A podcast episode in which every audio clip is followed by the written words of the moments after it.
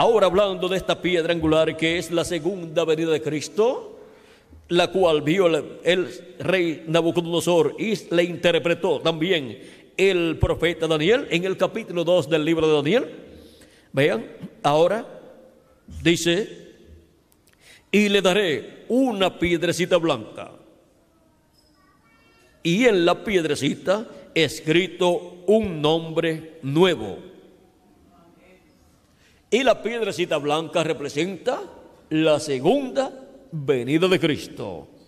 Él es la piedra que los edificadores desecharon y para este tiempo final está prometida su venida, la venida del ángel de Jehová, la venida del ángel del pacto. Pero ahora dice que esa piedrecita tiene un nombre nuevo, el cual ninguno conoce, sino aquel que lo recibe.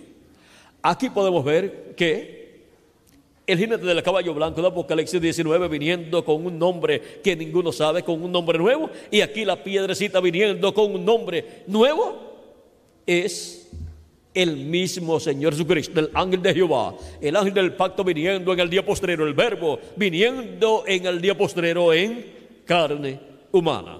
Y ahora, ¿será posible que Jesucristo tenga un nuevo nombre?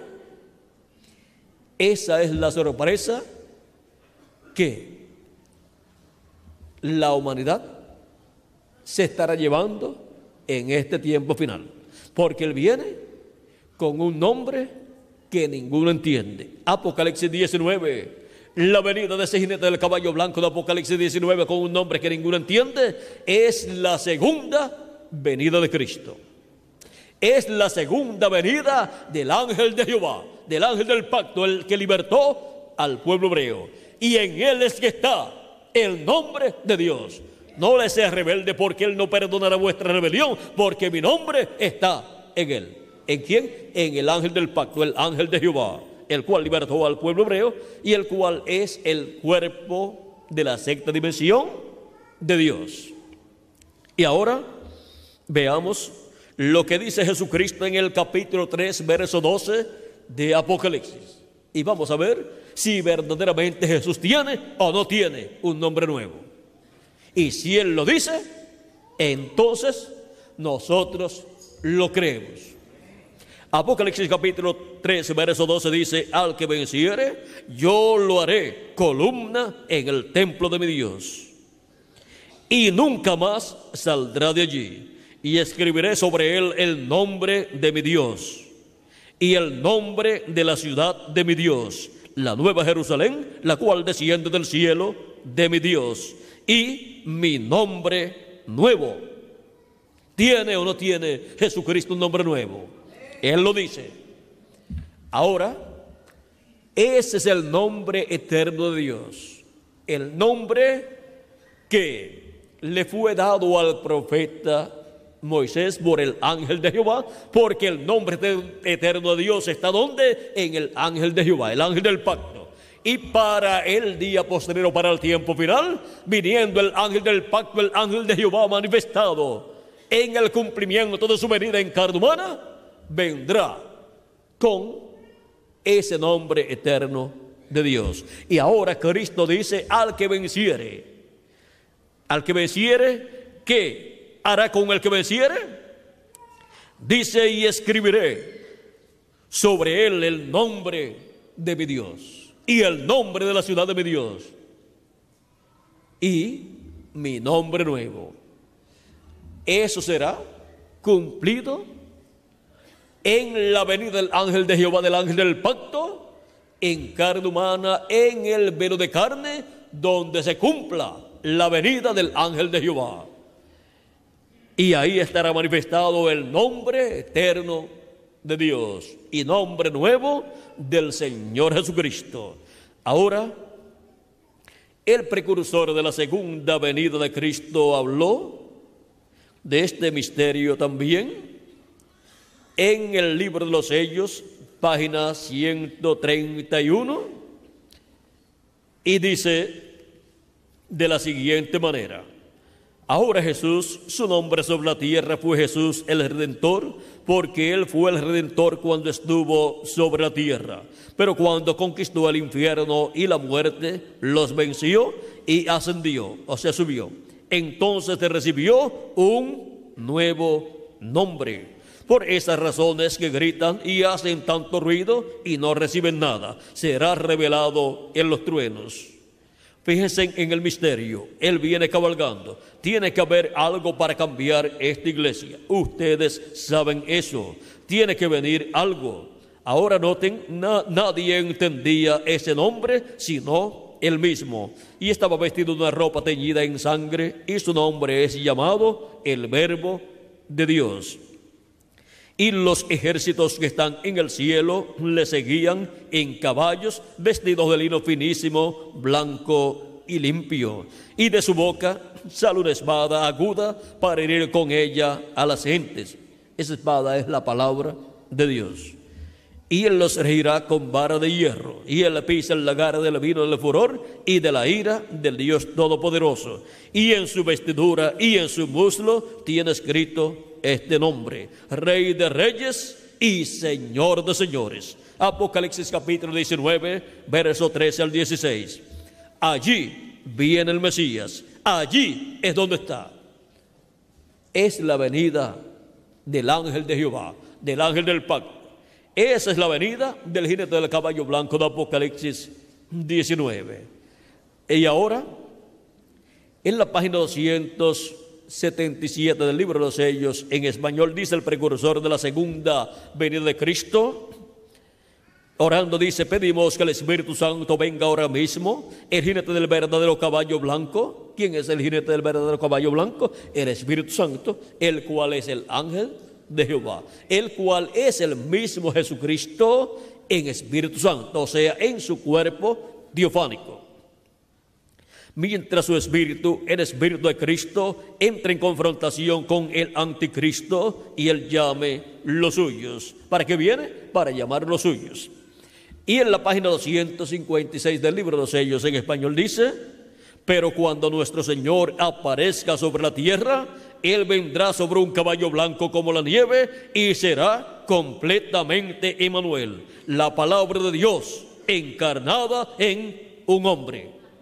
¿Qué será la venida del jinete del caballo blanco de Apocalipsis 19? El cual viene con un nombre que ninguno entiende. Será la venida de la palabra encarnada en un hombre. Si encontramos ese hombre donde la palabra esté encarnada, pues estaremos encontrando al jinete del caballo blanco de Apocalipsis 19, a Jesucristo en Espíritu Santo, al ángel de Jehová, al ángel del pacto, al ángel que libertó al pueblo hebreo lo estaremos encontrando vestido de un cuerpo humano, vestido de carne en un hombre de este tiempo final.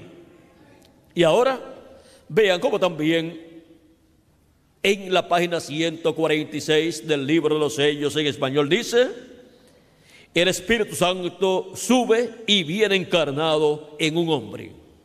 Y ahora, ¿cómo sube y viene encarnado en un hombre? Jesucristo en Espíritu Santo ha estado subiendo de edad en edad y ahora sube la edad de la piedra angular y viene el Espíritu Santo encarnado en un hombre, o sea, viene manifestado en un hombre de este tiempo final. Y ese hombre tiene que ser un profeta y tiene que ser un profeta dispensacional y tiene que ser el ángel mensajero de la edad de la piedra angular.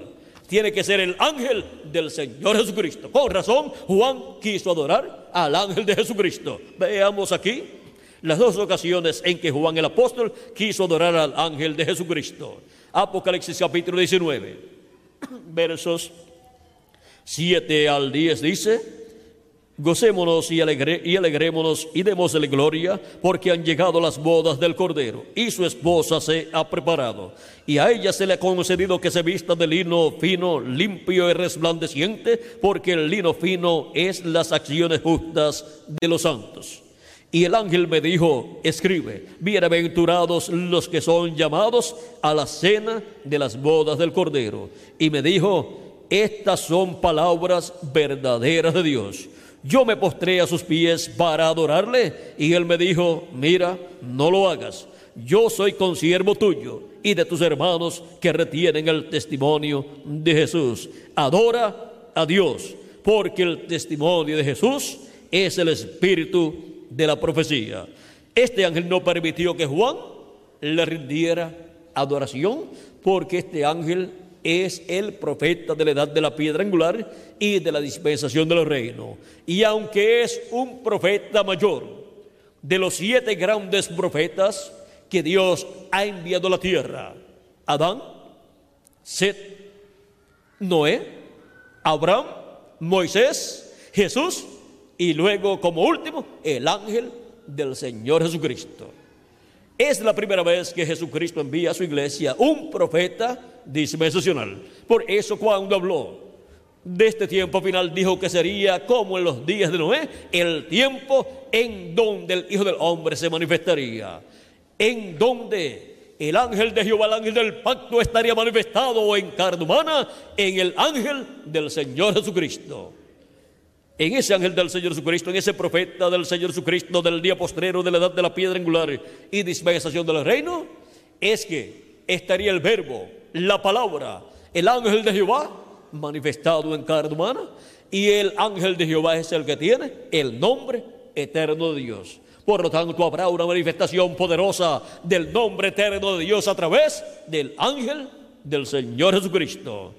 Y será la obra no de un hombre, sino la obra del ángel de Jehová, la obra del ángel que libertó al pueblo hebreo, la obra del ángel que se hizo carne en aquel verbo de carne llamado Jesucristo para hacer la obra de redención dos mil años atrás, el cual ha estado en su iglesia de edad en edad. Y en este tiempo final estaría también en su iglesia manifestado en su ángel mensajero en la edad de la piedra angular y dispensación del reino.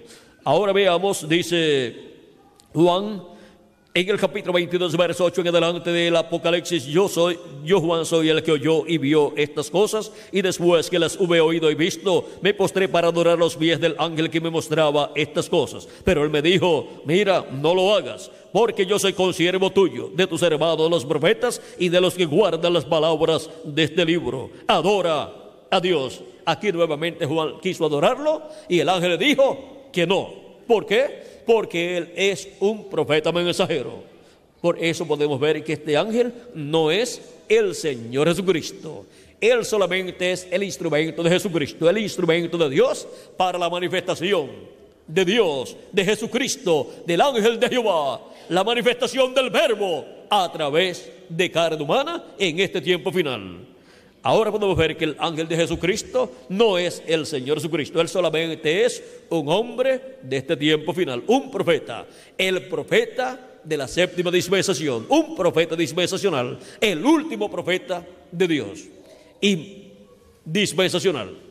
Ahora podemos ver que este gran misterio de la venida del ángel de Jehová, del ángel del pacto, la venida del verbo, que era con Dios y era Dios para este tiempo final, estará en carne humana, en el ángel de Jesucristo, manifestado el verbo, la palabra. La palabra hecha carne en un hombre, la palabra, el verbo, hecho carne en el ángel del Señor Jesucristo, dándonos a conocer todas estas cosas que deben suceder pronto en este tiempo final.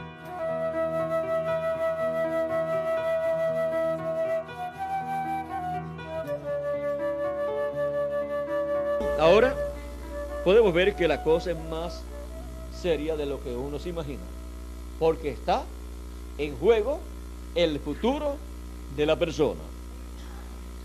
Ahora ustedes pueden ver el por qué también hay mucho cuidado en las cosas que son traídas en nuestra edad y en nuestra dispensación. Y si en algún momento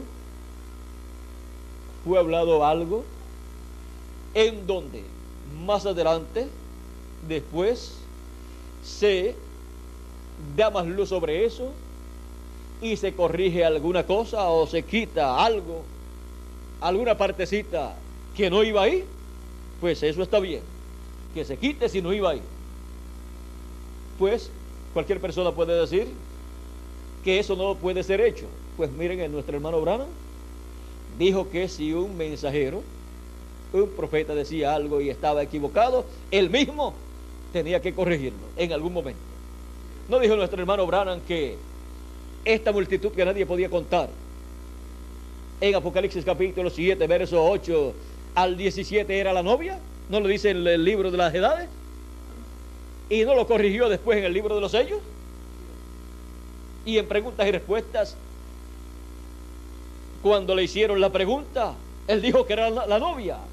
Pero después, él, le, le, él dice que sentía que el Espíritu de Dios lo, le, le, decía que leyera de nuevo ese pasaje, regrésate.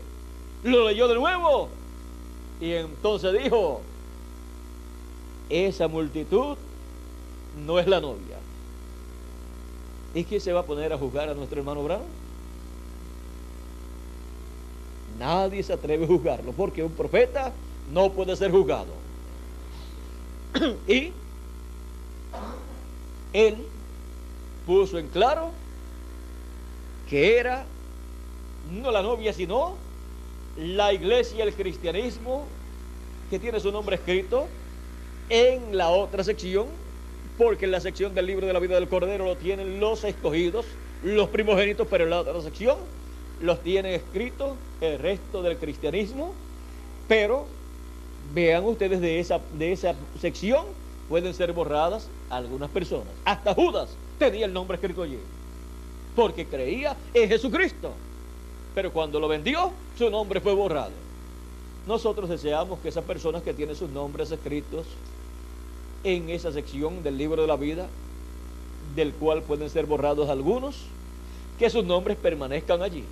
Queremos que toda esa multitud que fue vista en Apocalipsis capítulo 7, verso 8 en adelante, permanezca ahí con sus nombres.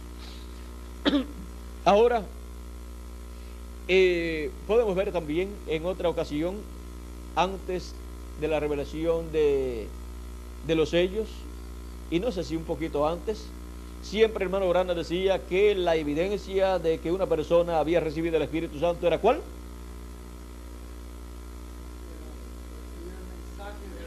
No.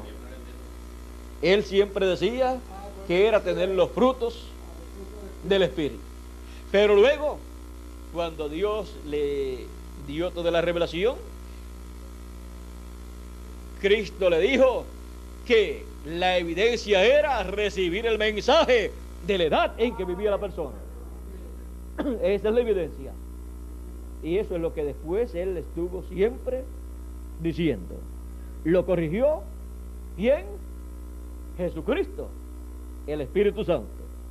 Por lo tanto, si un mensajero para una edad o para una dispensación dice algo que no está correcto, todo lo que dijo o parte de lo que dijo está correcto y parte no está correcto, en algún momento el Espíritu de Dios le mostrará o que no está correcto todo eso que dijo o que una parte que dijo ahí no está correcta y hay que sacársela y colocar la parte que es correcta para que el cuadro esté completo.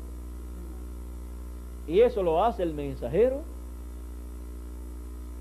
cuando Dios se lo muestra. Mientras tanto, lo tiene que dejar tal y como lo dijo.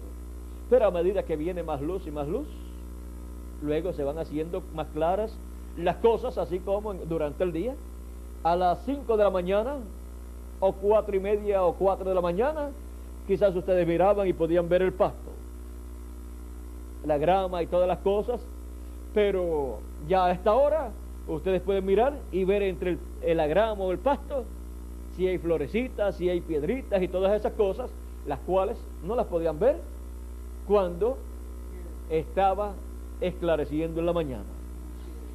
Y así también es en cuanto a las cosas de Dios en cuanto al programa de Dios. Hay cosas que en el 1969 no las podíamos ver todavía. En el 71, pues ya acerca de los truenos, de la fe para el rapto, del nombre nuevo y todo eso, ya estaba listo. Pero también habían cositas que no se podían ver claras.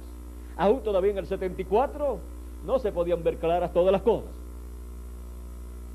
Pero se podía ver claro que había una edad perfecta, la edad de la piedra angular. Y que es la edad de la venida del Señor en un caballo blanco como la nieve.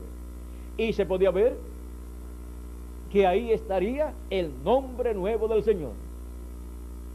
Y se podían ver todas esas cosas.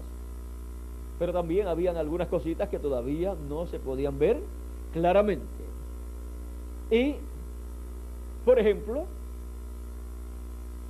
para ese tiempo no se podía ver que el séptimo ángel mensajero de la séptima edad de la iglesia gentil no estaría y no sería el mensajero de la edad de la piedra angular.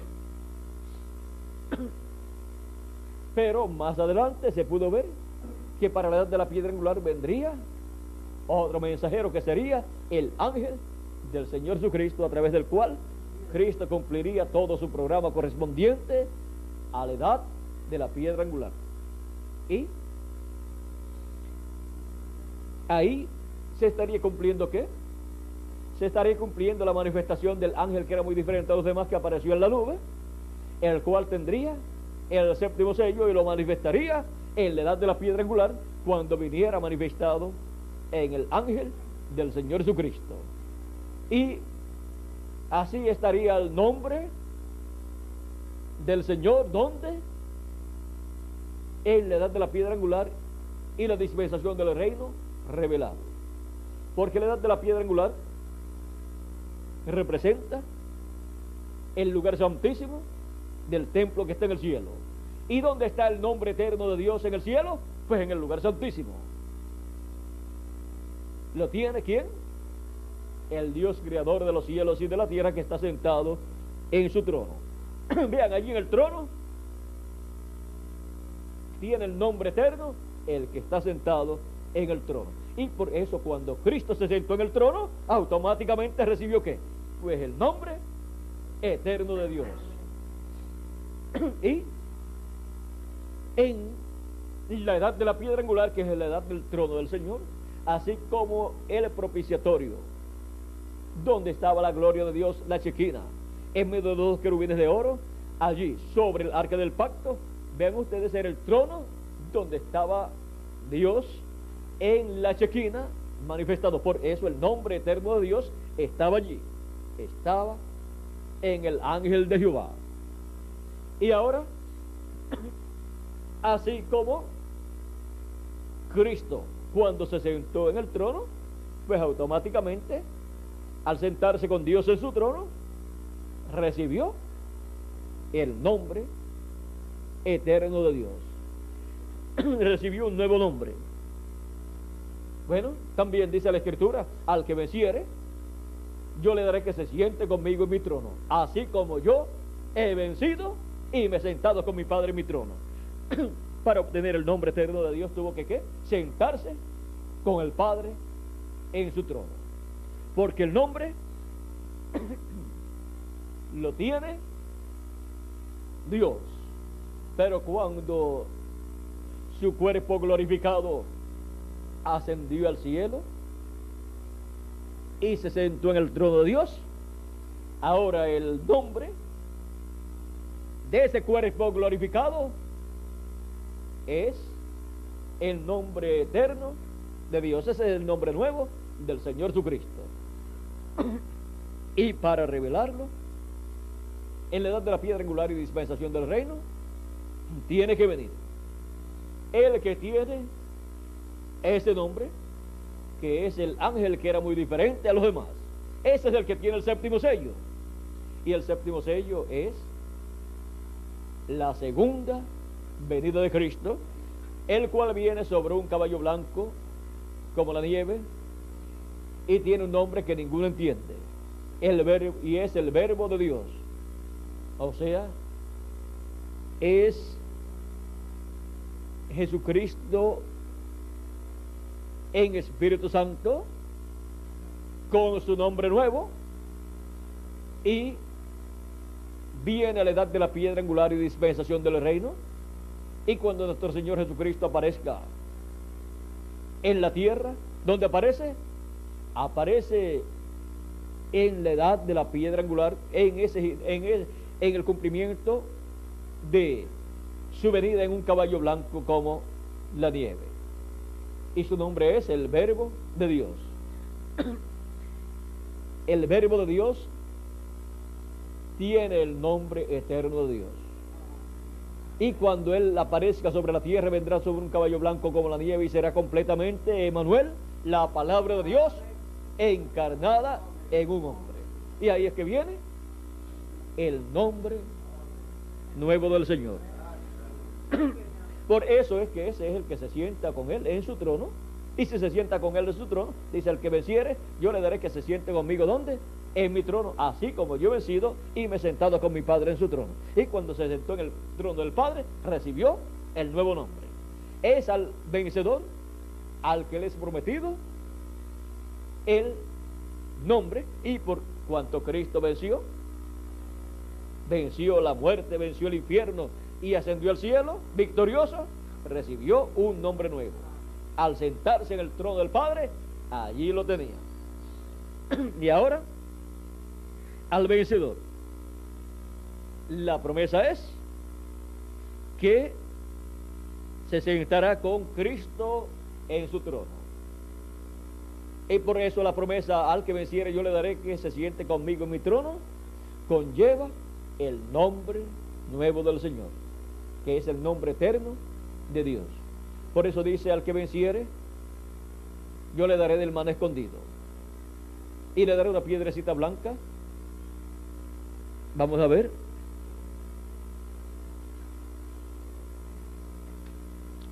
Apocalipsis capítulo 2, verso 17. Y le daré comer del man escondido. Al que venciere, eh, daré comer del man escondido y le daré una piedrecita blanca y en la piedrecita escrito un nombre nuevo. Ese es el nombre nuevo del Señor Jesucristo. Y lo trae la piedrecita blanca y la piedrecita blanca fue la que vio Daniel, esa piedra no cortada de manos que es la segunda venida de Cristo. La venida del ángel del pacto, la venida del ángel de Jehová, la venida de Jesucristo en Espíritu Santo en el día postrero el cual trae el nombre que recibió en el cielo.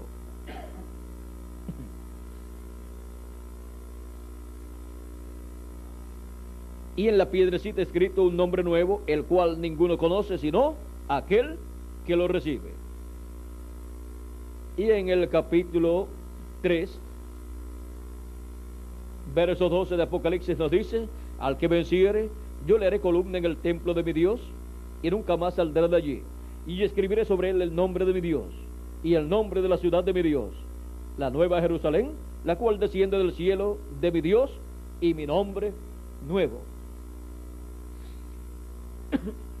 ¿A quién dice que le daré una piedrecita blanca con un nombre nuevo? Al vencedor. ¿A quién dice que le escribirá sobre él el nombre de Dios y el nombre de la ciudad de mi Dios y el nombre nuevo del Señor al vencedor. Ese nombre es el nombre eterno de Dios. El nombre con el cual Él reinará como Rey de Reyes y Señor de Señores. Ese es el nombre para la venida del Señor en el día postrero. Ese es el nombre eterno de Dios. Ese es el nombre que es revelado a la iglesia del Señor Jesucristo en el día postrero. Con ese nombre es que Cristo estará revelado en el día postrero en su segunda venida. No con el nombre que usó en su primera venida, sino con el nombre eterno de Dios. El cual es traducido para el día postrero en el idioma de los humanos. Ahora, eh, podemos ver en ustedes el, el nombre Jesús. Eh, cuando se traduce o cuando se lee o se pronuncia en inglés, no se dice Jesús, se dice Jesús. Y si lo dicen en hebreo,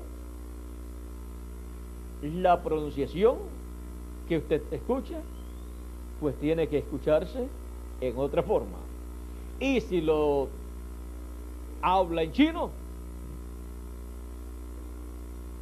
y si lo habla en francés o en otro idioma, pues debe sonar diferente a como suena en español. Así es que eh, podemos ver que cuando se pronuncia un nombre, depende en el idioma en que se pronuncia. Ojalá y se pudiera pronunciar en la misma forma. Pero como, por ejemplo, los chinos no tienen el mismo movimiento que nosotros tenemos para pronunciar palabras, pues tiene que escucharse en otra forma.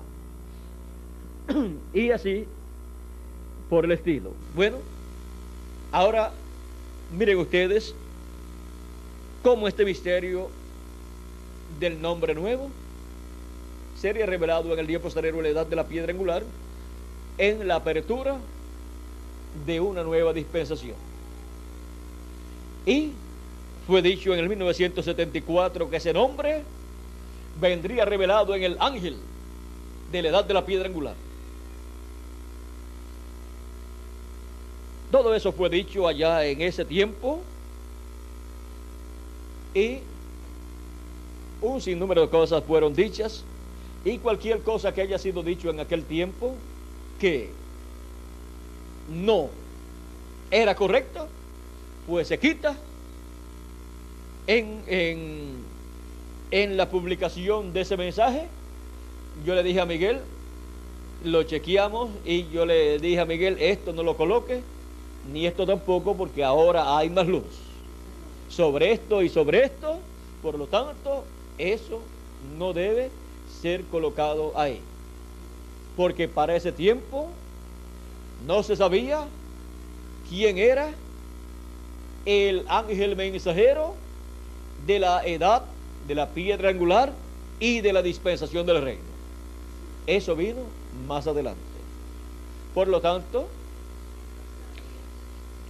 ese mensaje, al ser publicado, se actualizó a la luz de todo lo que ya Dios había dado cuando fue publicado ese mensaje.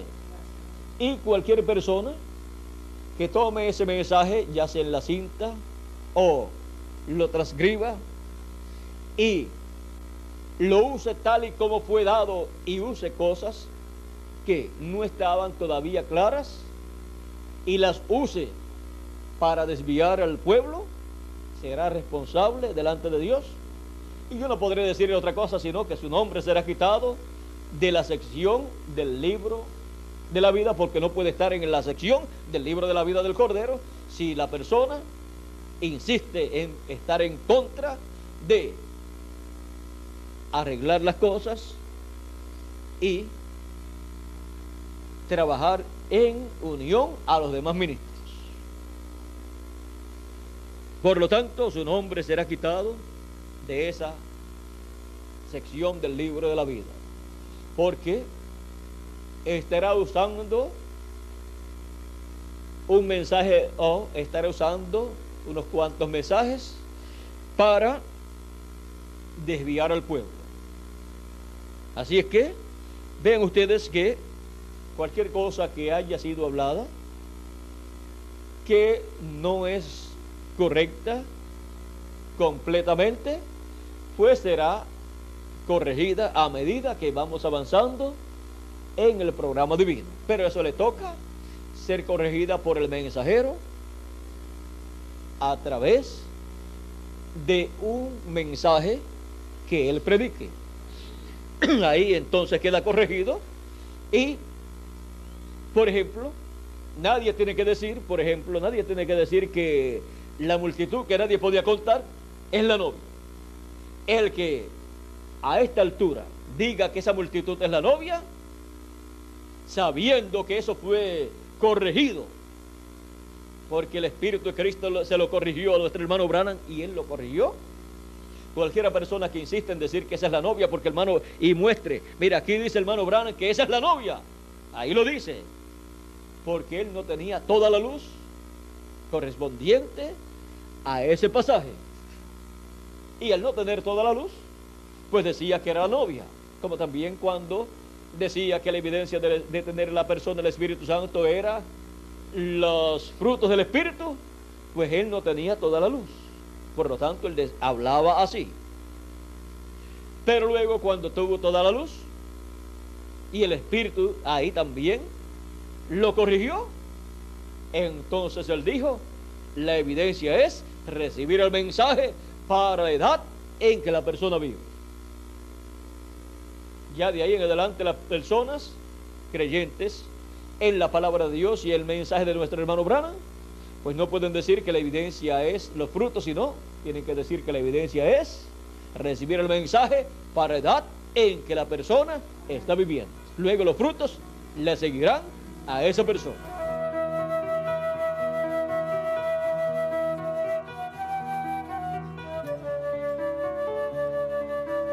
Ahora encontramos que Cristo y su iglesia en lo espiritual están casados. Y Cristo es la cabeza de su iglesia. Cada individuo que ha creído en Cristo está casado con Cristo espiritualmente y ha sido adoptado en el reino de Cristo como un hijo o como una hija de Dios. Y se encuentra en una gran fiesta espiritual que viene a ser una cena espiritual de boda, o sea, la recepción de bodas. Pero eso está en el campo espiritual en medio de la iglesia del Señor Jesucristo. El aceite y el vino encontramos que en el Antiguo Testamento eran usados en la adoración a Dios y el aceite es de figura del Espíritu Santo. El vino es de figura del estímulo que las personas obtienen por medio del vino. Por tanto, el vino estimula a la persona. Y ahora por medio de la revelación divina que Dios da a su iglesia y a cada individuo de edad en edad, viene el estímulo y el avivamiento espiritual en el alma de todo creyente en Cristo. Ahora vean de dónde vino el vino que dieron en, la, en las bodas de Canaán, del agua que Cristo convirtió en vino.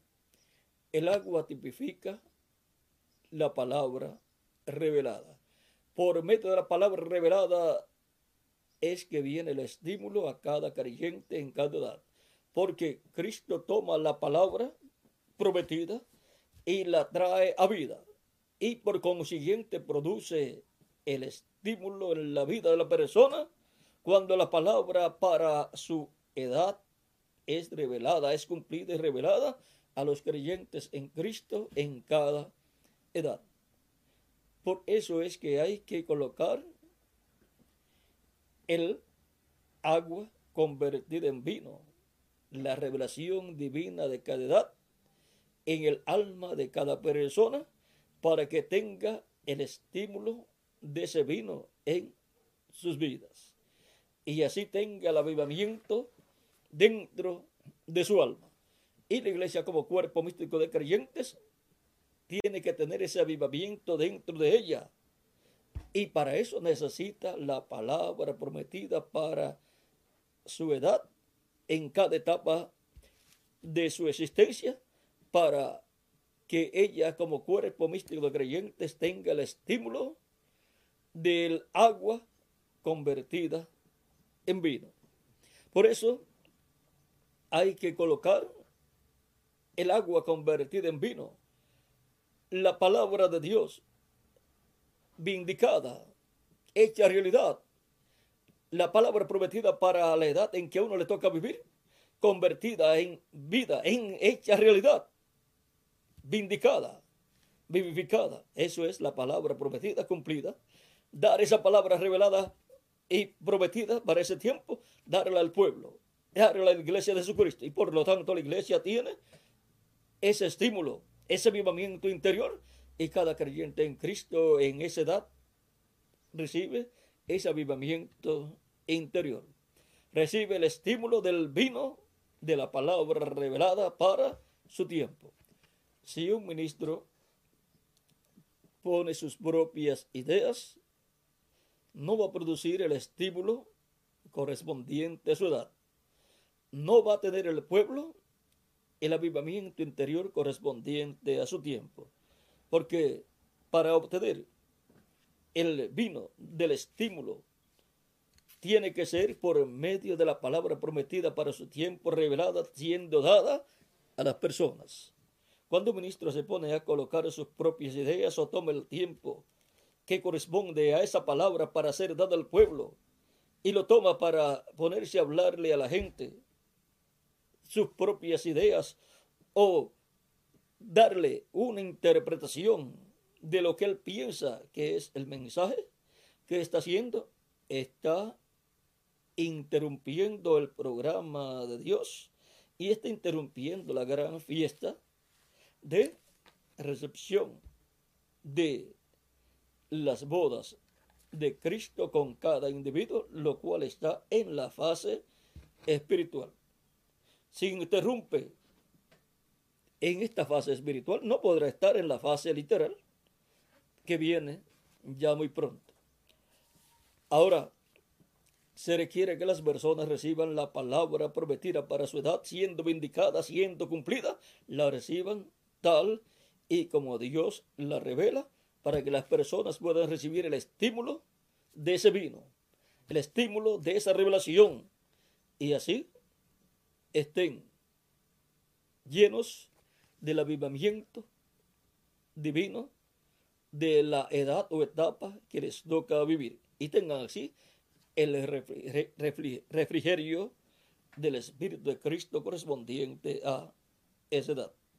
Recuerden que fue Cristo el que convirtió el agua en vino y es Cristo en el Espíritu Santo el que convierte la palabra prometida para cada edad, la convierte en una realidad, la convierte en vino para que la tomen los escogidos de Dios en esa fiesta espiritual que les toca vivir en el tiempo de este día postrero, o sea, en esta etapa final, así como fue en etapas pasadas que tomaron el vino correspondiente a cada edad y tuvieron el estímulo del Espíritu, el avivamiento del Espíritu correspondiente a cada edad. Ahora podemos ver por qué es tan importante que la palabra sea dada tal y como ha venido de parte de Cristo. Que si aquellos que sirvieron hubieran dicho, bueno, vamos a rendir aquí el vino, vamos a añadirle algo más, vamos a añadirle otro sabor, vamos a mezclarlo con otra cosa, ¿ven? No hubiera sido el vino puro que Jesús había creado para el final de esa gran fiesta. Por lo tanto, no le podemos ni añadir ni quitar lo que Cristo nos revela para nuestro tiempo en la forma establecida para venir toda revelación de Cristo a su iglesia. En cada edad vino la revelación de Cristo a su iglesia por medio de su Espíritu Santo a través del mensajero correspondiente a cada edad. Muchos que estuvieron viviendo en la edad correspondiente a, al tiempo en que Dios envió cada mensajero, le añadieron o le quitaron en algunas cosas que Cristo reveló a través del mensajero y que hicieron, dañaron el vino que Dios había dado para ese tiempo y no podía producir el avivamiento, el estímulo correspondiente a ese tiempo. Pero los que mantuvieron puro ese vino y lo sirvieron así a sus congregaciones y lo llevaron por todos los lugares, la gente recibió el estímulo del Espíritu, el estímulo del vino que estaba dando el Espíritu Santo en aquel tiempo y fueron bendecidos. Y se encuentran en el paraíso los que ya han partido y sus mensajeros también. Y las personas que con esos mensajeros fielmente trabajaron en la obra de Cristo. Así es para nuestro tiempo también. Toda revelación tiene que venir siempre, dice el reverendo William Brannan, por medio de un profeta, porque solamente a los profetas llega la palabra, la revelación divina. Y en nuestro tiempo, toda revelación divina tiene que venir en la forma que Dios ha establecido para este tiempo final. Y no le podemos ni quitar ni añadir, sino que tenemos que aprovechar el tiempo para que lo que Dios nos ha dado pase a nuestras congregaciones tal y como ha sido dado, porque Dios para este tiempo nos ha dado cámaras para tomar todas las conferencias en video, nos ha dado grabadoras y así por estilo para que la palabra revelada para nuestro tiempo pase directamente por los oídos al alma de las personas y reciban el estímulo prometido para este tiempo final. Por lo tanto, no nos conviene a nosotros tomar el tiempo que corresponde a la palabra prometida siendo revelada para ponernos a hablar cosas o dar nuestras propias ideas. Es por medio de la palabra prometida, vindicada y revelada al pueblo que vienen a vida los escogidos de Dios de cada edad. Y Cristo los mantiene con esa palabra prometida, siendo vindicada y revelada al pueblo, los mantiene estimulados con el estímulo del vino de la palabra revelada, prometida para este tiempo final. Y para este tiempo final, vean ustedes, Cristo convierte la palabra prometida para nuestro tiempo, la convierte en una realidad, la trae a vida, cumplimiento y nos da el estímulo del vino nuevo, de la palabra prometida para este tiempo final. Y así estimula nuestra alma y todo nuestro ser, a nosotros como individuos y a todo el cuerpo místico de nuestro amado Señor Jesucristo. Nos da la palabra prometida de la lluvia tardía y convierte el agua de la lluvia tardía, la enseñanza de la segunda vez de Cristo y las promesas de la segunda vez de Cristo, las promesas del séptimo sello, las convierte en estímulo para nosotros y nos indica todas esas promesas. Y ahora encontramos que estamos viviendo nosotros en el tiempo final, en donde el mejor vino, Cristo lo dejó para este tiempo final. Por tanto, toda persona creyente en Cristo, en el cuerpo místico de Cristo, en la edad de la piedra angular, tiene el mejor vino para estar estimulado todos los días de su vida terrenal y luego continuar en el cielo y después en el reino milenial. El mejor vino reservado para el final.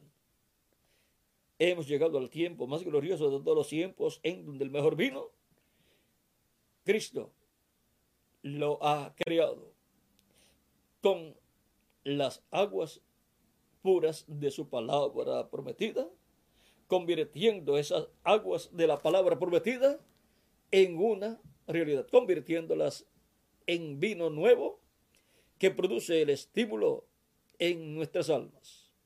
Por lo tanto, tenemos el vino nuevo, el mejor vino en nuestras almas la palabra pura revelada, produciendo el avivamiento del día postrero en nuestras almas, produciendo el estímulo más grande que los creyentes hayan tenido en tiempo alguno. El mejor vino reservado para el final.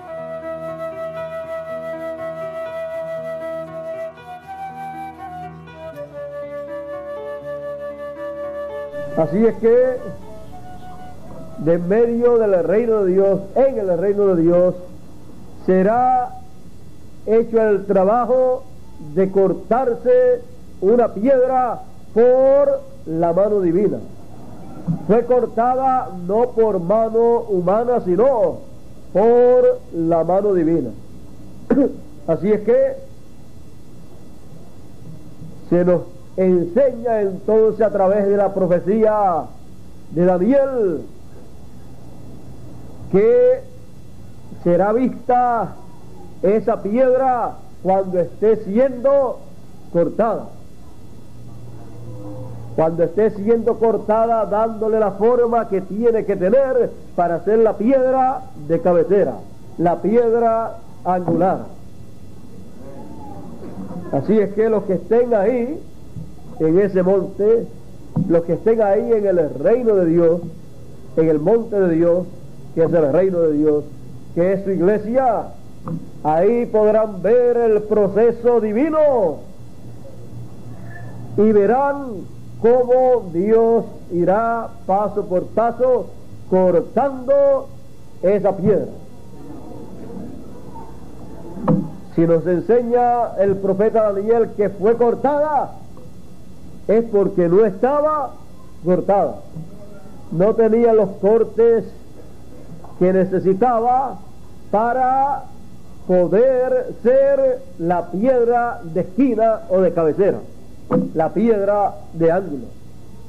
Pero entonces por la mano divina, entonces comienza a recibir los cortes divinos para poder ser la piedra de ángulo.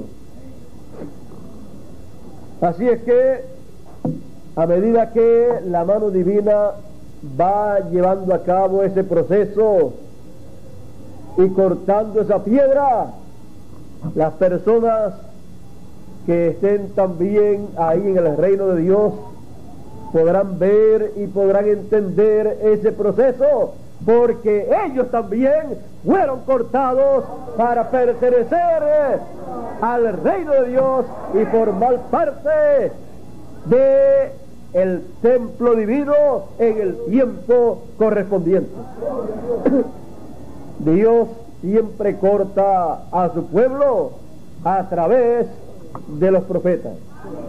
Así es que el corte que cada persona ha de recibir para venir a formar parte de ese templo, lo recibirá a través del profeta del tiempo en que él viva y él cortará con la espada de dos filos.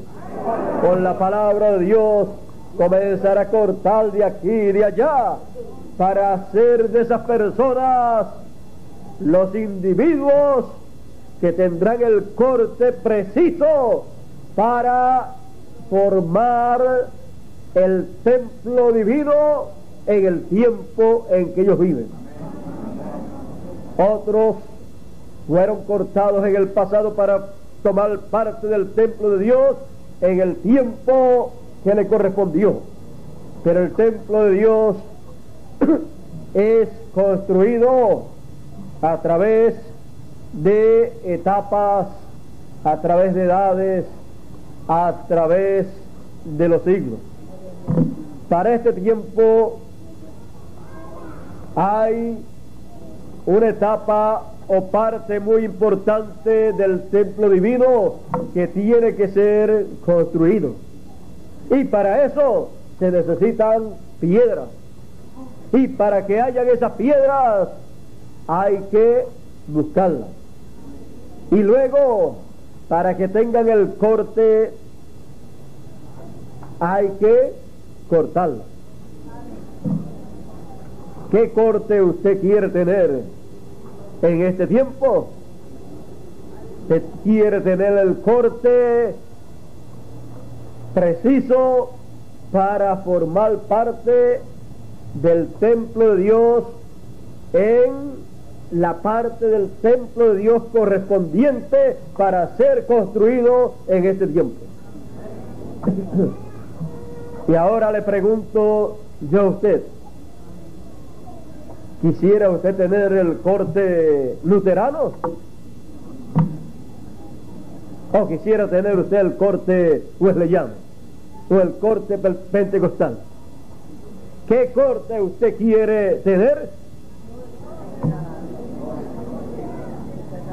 En cada tiempo, cada uno de esos mensajeros correspondientes para cada etapa, para cada edad, trajo por su mensaje el corte que tenía que tener cada persona que iba a formar parte del templo de Dios. Hoy en día ya esas edades pasaron, pero el templo de Dios se encuentra en la fase más importante, se encuentra en la fase o etapa del lugar santísimo. Por lo tanto, se necesitará un corte preciso, un corte perfecto, para que así cada persona sea cortada a la medida exacta que tiene que tener para ser parte de el templo de Dios y ser parte de la etapa del templo de Dios correspondiente para este tiempo.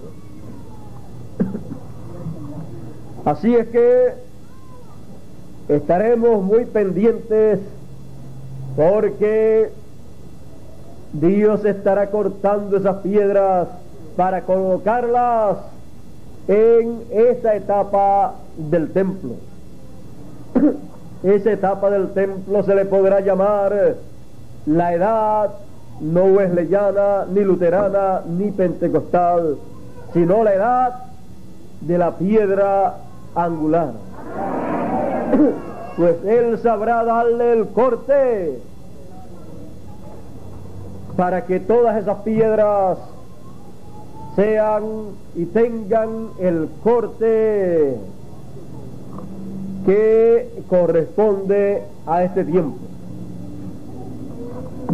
Y todas esas piedras hablarán, porque todas esas piedras tendrán la voz del Señor.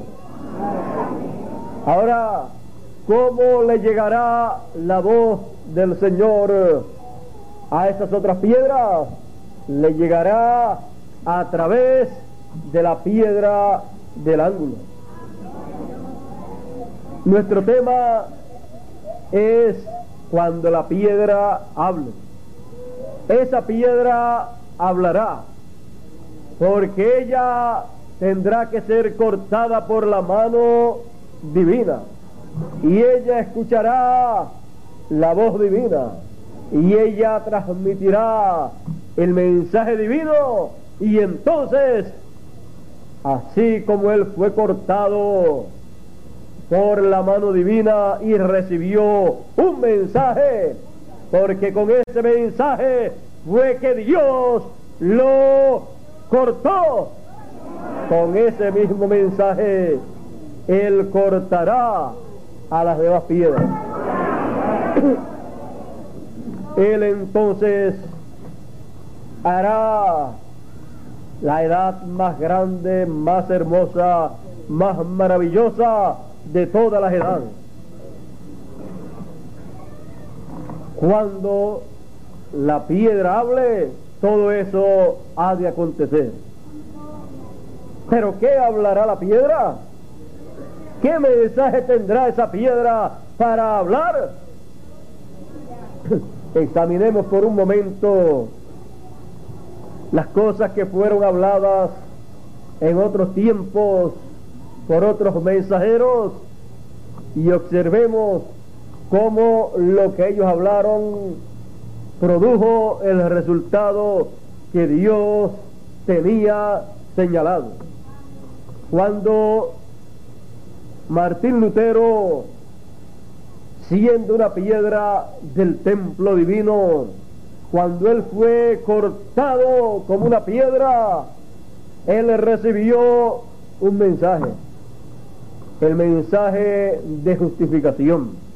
El justo por la fe vivirá. Y cuando él captó ese mensaje, él fue cortado. Fue cortado a la medida exacta correspondiente a su edad.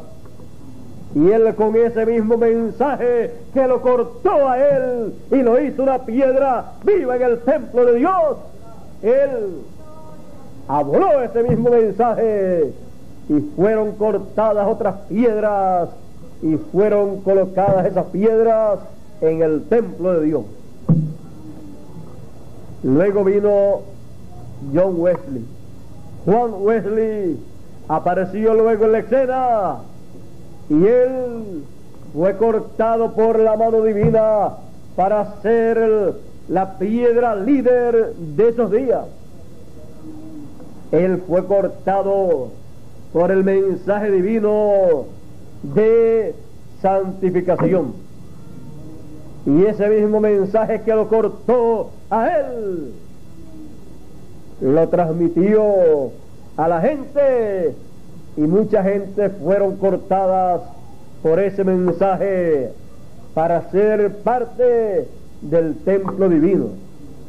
Fueron cortados como piedras vivas y colocados en la medida exacta para el templo de Dios. Así es que ha ido creciendo la construcción del templo divino. Luego llegó la edad pentecostal. Ahí también con el mensaje correspondiente a ese tiempo fue cortado el mensajero y las piedras también. Las piedras de ese tiempo. Y luego de todo eso, lo único que faltaba era la corona, la corona de esa construcción. Eso es lo que falta cuando ya las siete etapas de construcción del templo divino han terminado. Y para esa etapa de perfección, para esa etapa, entonces es necesario que Dios corte una piedra. Él la corta por su voz, por su mano. Él la corta con su mensaje para ese tiempo. Y la piedra que él corte con su mensaje para ese tiempo será la piedra entonces que él utilizará como medida para que sean cortadas las demás piedras a la medida de él. Serán cortadas las demás piedras con el mismo mensaje.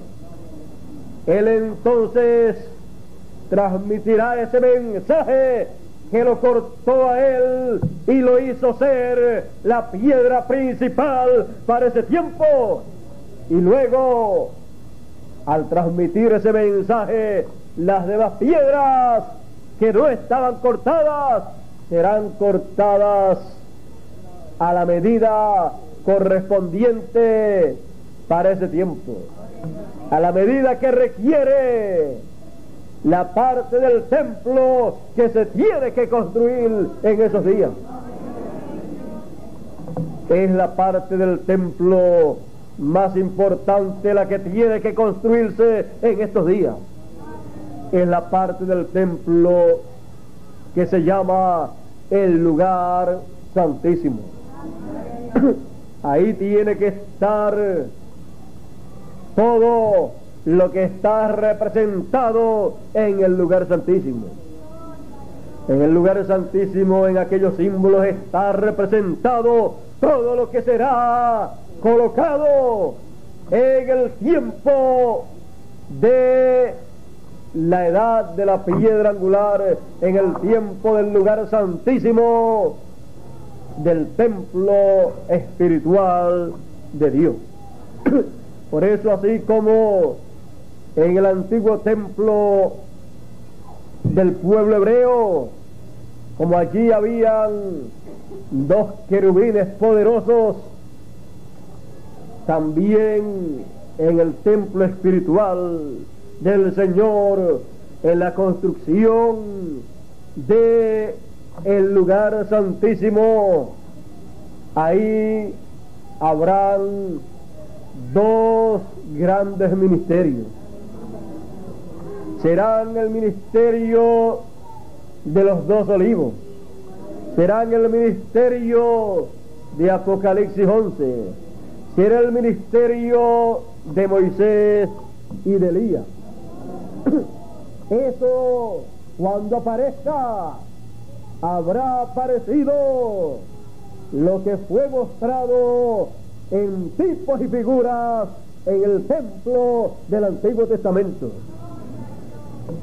Todo lo que hubo allá tendrá que estar acá, pero estará acá en el campo espiritual.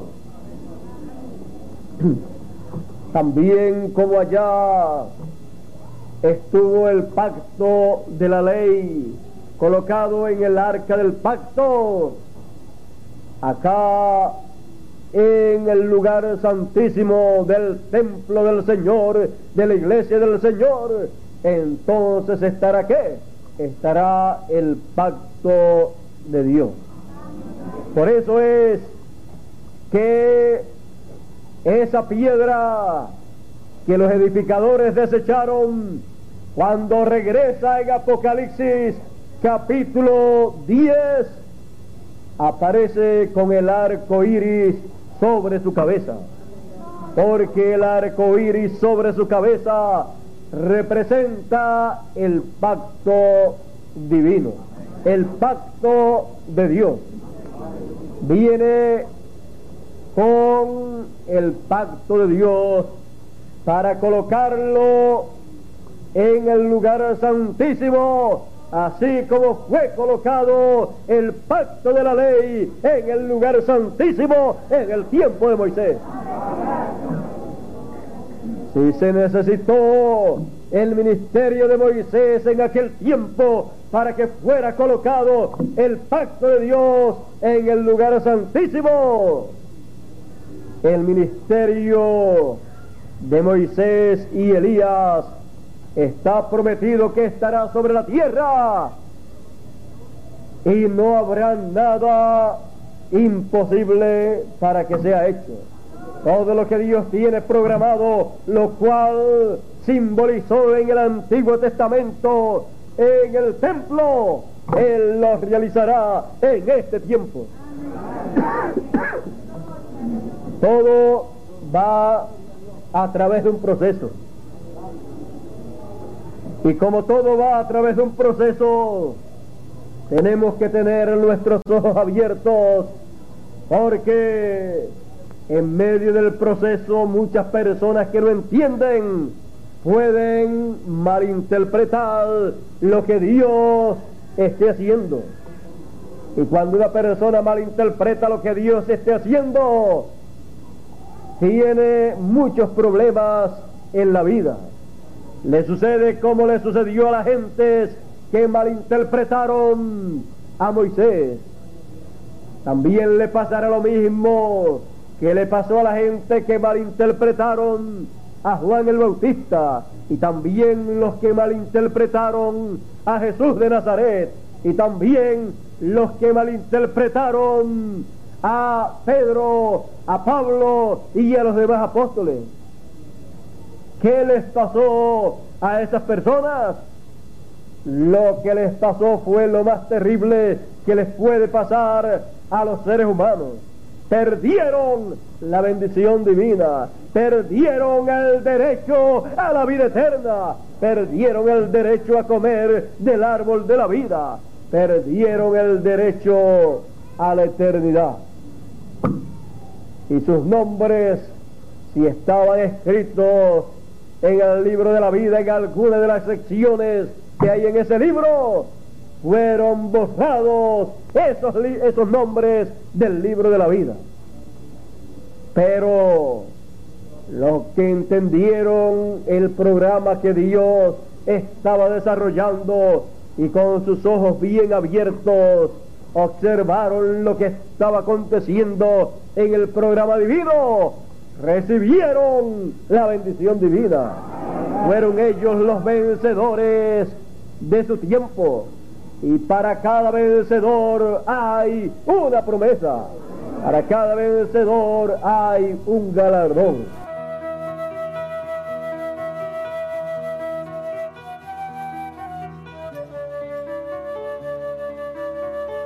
este gran misterio está siendo revelado a los escogidos conforme como Él prometió. Y todas las demás cosas que han de acontecer serán dadas a conocer las que todavía no han sido dadas a conocer por su ángel,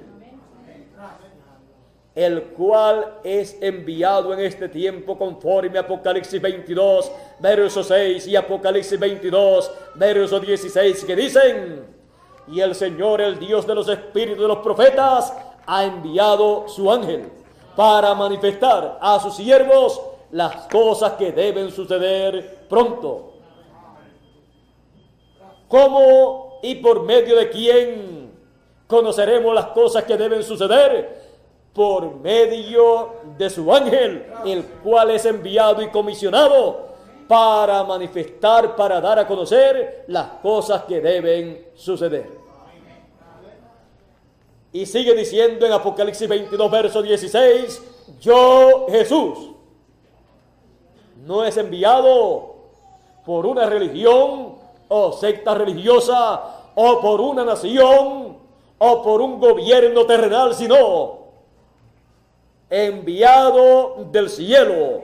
¿Por quién? Por el Señor Jesucristo.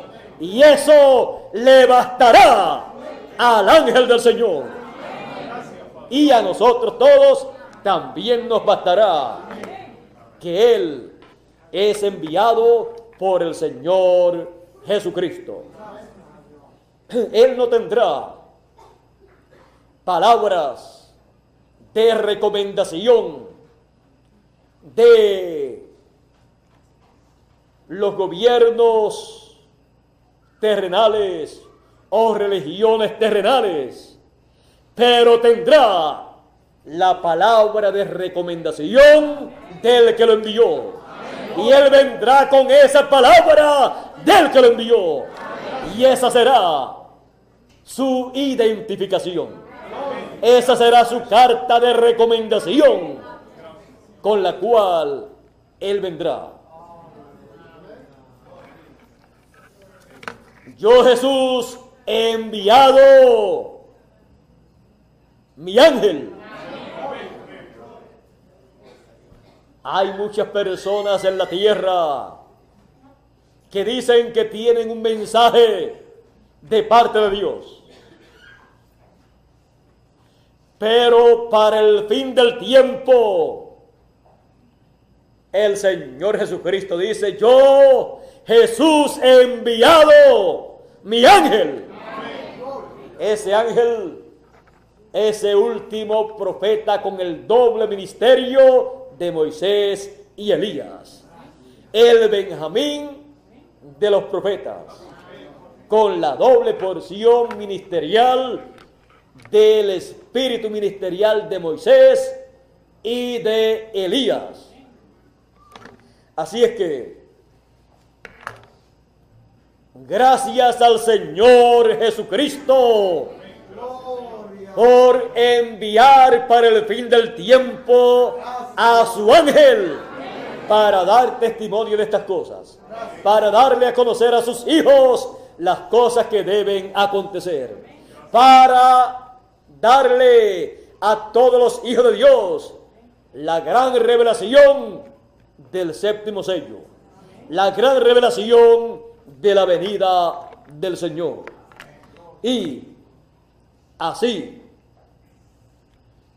darle a todos los hijos de Dios el Señor Jesucristo por medio de su ángel mensajero la fe, la revelación para ser transformados y raptados. Así es que le damos gracias al Señor Jesucristo, que es el que está llevando a cabo esta obra. Porque es la obra del Señor Jesucristo. Y el Señor Jesucristo es el séptimo sello en su venida, siendo abierto el séptimo sello, siendo abierta la venida del Señor. En el cumplimiento de la promesa de la segunda venida del Señor con sus ángeles para dar el pago a cada uno según sea su obra. A los hijos de Dios al trigo, conforme a las obras del trigo, de los hijos de Dios. Por lo tanto, el pago será de bendición. Y a la cizaña, conforme a las obras de la cizaña, las cuales han llevado a cabo a través de las edades hasta este tiempo final, en donde llevará a cabo la cizaña su última obra en contra de los hijos de Dios, en contra del programa de Dios. Así es que este es el tiempo de recibir la recompensa según sea la obra de cada uno. Para eso es que la apertura del séptimo sello.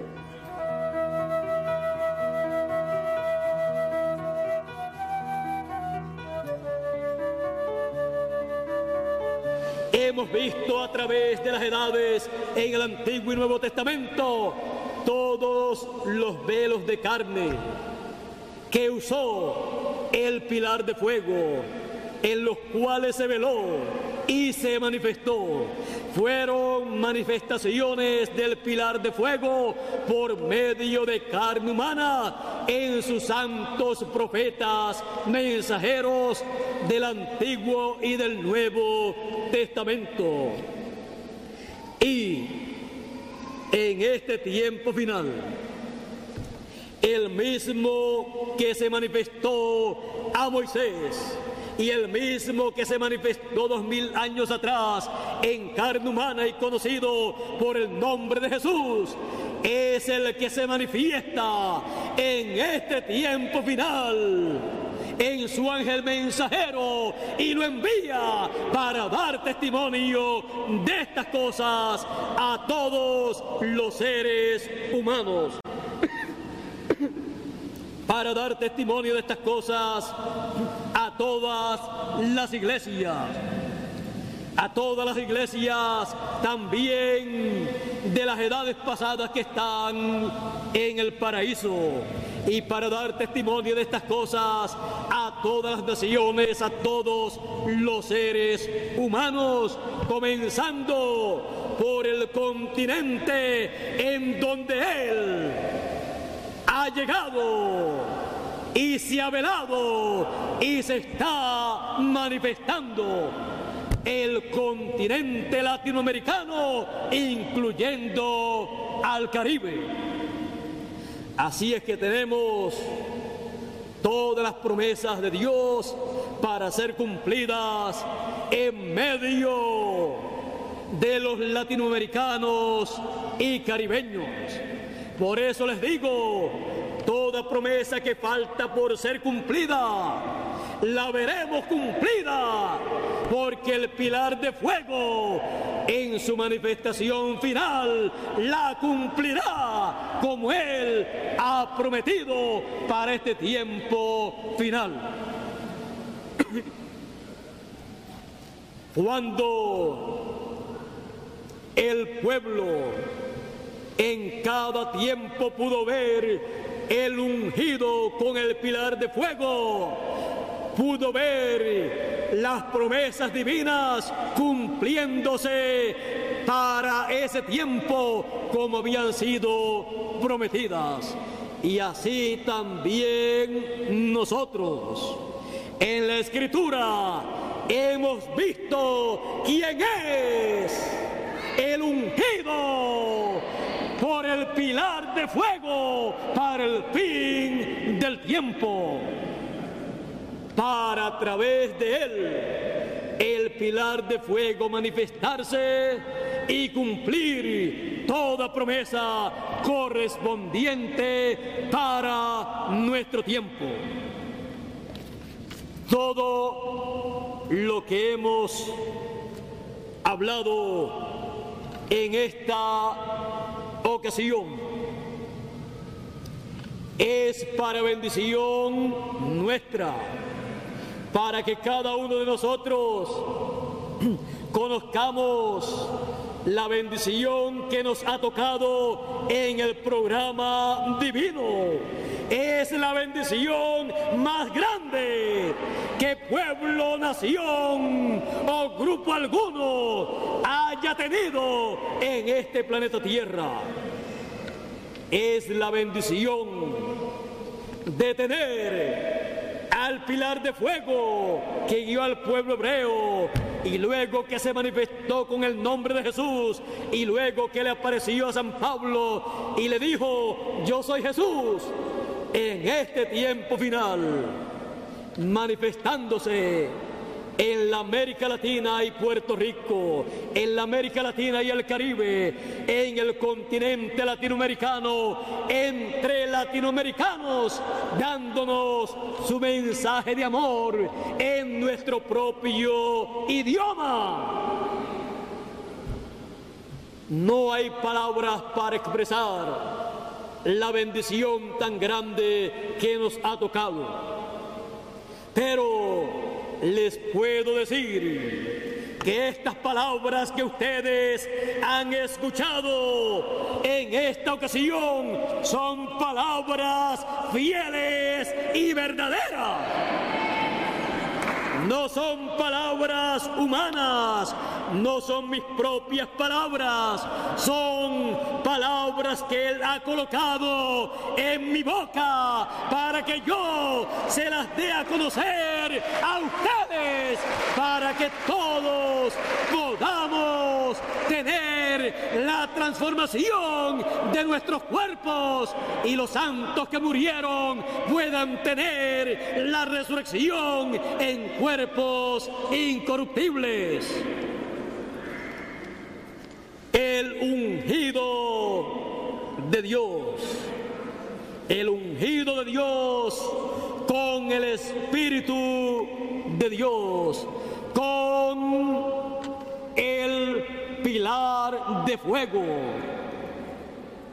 Ese pilar de fuego que hemos visto manifestado en el Antiguo y Nuevo Testamento, ya no solamente lo hemos visto en la escritura las obras que él hizo, sino que lo estamos viendo en nuestro tiempo, en las obras que él está haciendo y lo continuaremos viendo en las obras que faltan por ser hechas. Y todas las que él ha hecho han sido de acuerdo a lo que Él prometió. Y las que Él hará serán de acuerdo también a lo que Él ha prometido, porque Él no se puede salir de su programa. Él no se puede salir de su programa y su programa está anunciado en la escritura.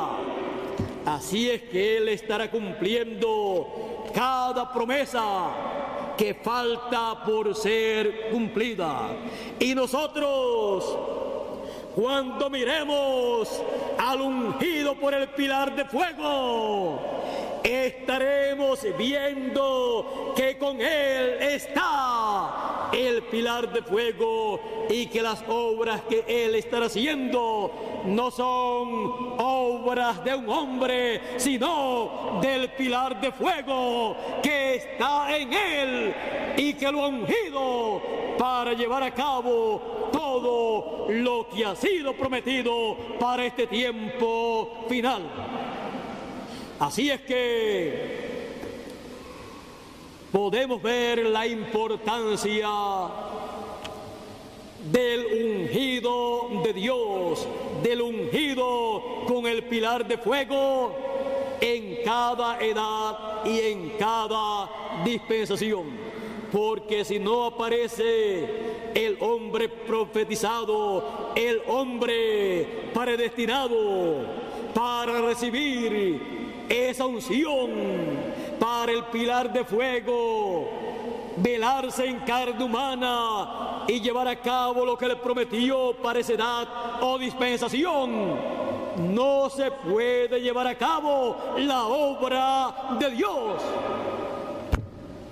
Lo hemos visto en el pasado ungiendo profetas, hombres, y llevando a cabo su obra en cada tiempo.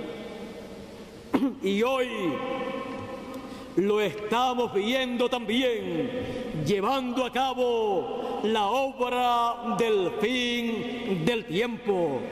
Y no se ha concluido todavía esa obra. Por lo tanto, Él continuará entre nosotros, entre los gentiles, entre los latinoamericanos y caribeños, hasta que lleve a cabo completamente la obra que Él prometió para el fin del tiempo. Algunos podrán confundir al ángel del Señor Jesucristo con el Señor Jesucristo, pero el ángel es un hombre, un profeta, el último profeta enviado por el Señor Jesucristo. Pero el Señor Jesucristo es el pilar de fuego que guió al pueblo hebreo por el desierto. Otros podrán decir que las cosas, las obras que Él estará haciendo y lo que Él estará hablando no es de Dios, sino del diablo. Porque así dijeron cuando apareció el pilar de fuego en carne humana en Jesús de Nazaret. Dijeron que por el dedo de Bersebú echado fuera a los demonios. Y una palabra en contra del Espíritu Santo, del pilar de fuego en este tiempo final, en la obra que Él estará haciendo, tendrá graves consecuencias para las personas. Él está preparándose y preparando a su ungido para una parte de su obra muy importante en donde el mundo entero verá el poder divino manifestado sin limitaciones. Él estará haciendo cosas muy grandes, las cuales han sido prometidas. Pero no será el hombre sino el pilar de fuego el Señor Jesucristo en forma de espíritu velado en su ángel mensajero y hablándole a él, así como le habló al séptimo mensajero y así como le habló también a Moisés. Así es que vean ustedes el pilar de fuego es el Señor Jesucristo. Y Él en este tiempo final prometió que se manifestaría como en los días de Noé como en los días de Noé, así sería la venida del Hijo del Hombre. Así sería el día en que el Hijo del Hombre se manifestaría. Así sería el día en que el pilar de fuego, el Señor Jesucristo, se manifestaría en carne humana. Estamos viviendo en el fin del siglo el fin del tiempo, el tiempo de la manifestación final del pilar de fuego del Señor Jesucristo, del Espíritu Santo.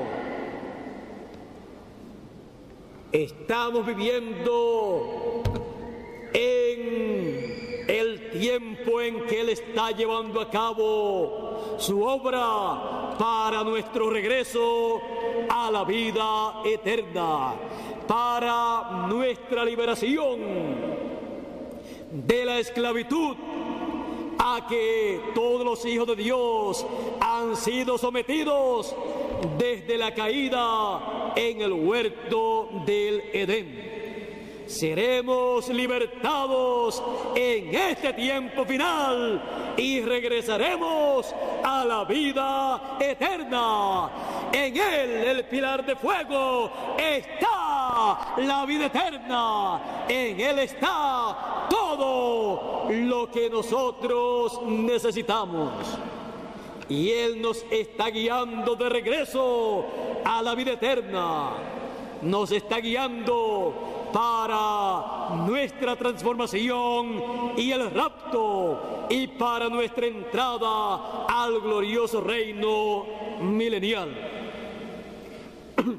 Esto es así en este tiempo final, en la manifestación del pilar de fuego, del ángel fuerte, del ángel del pacto, en su ángel mensajero, en el ungido de Dios, el ungido del pilar de fuego. Que Dios nos continúe bendiciendo a todos. Que Dios nos guarde y nos continúe guiando el pilar de fuego y nos lleve a la tierra prometida del milenio y también del cuerpo nuevo en la redención o transformación de nuestros cuerpos el ángel de Dios, el ángel del pacto, el ángel fuerte, el Señor Jesucristo, el pilar de fuego, está entre nosotros hoy. Para cumplir todo lo que Él prometió, ungiendo a su ángel mensajero.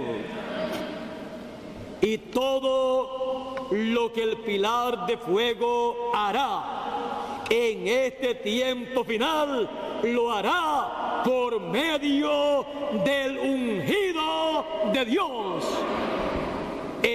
ángel del Señor Jesucristo, el siervo fiel y prudente al cual su Señor, el ángel del pacto, el ángel fuerte, su Señor, el pilar de fuego, el Señor Jesucristo, en el fin del tiempo, coloca sobre todos sus bienes para a través de él administrar todos los bienes del reino. Todo en este tiempo final. Toda promesa divina para este tiempo de bendición y también de juicio será administrada por el pilar de fuego. A través de quién? Del ungido de Dios, del ungido con el pilar de fuego, el ungido de Dios con el pilar de fuego. Que Dios nos continúe bendiciendo. Que el pilar de fuego nos continúe bendiciendo y nos continúe hablándonos su palabra de bendición por medio del ungido por el pilar de fuego. El ungido de Dios. Que Dios nos continúe bendiciendo a todos. Que el pilar de fuego nos continúe bendiciendo a todos.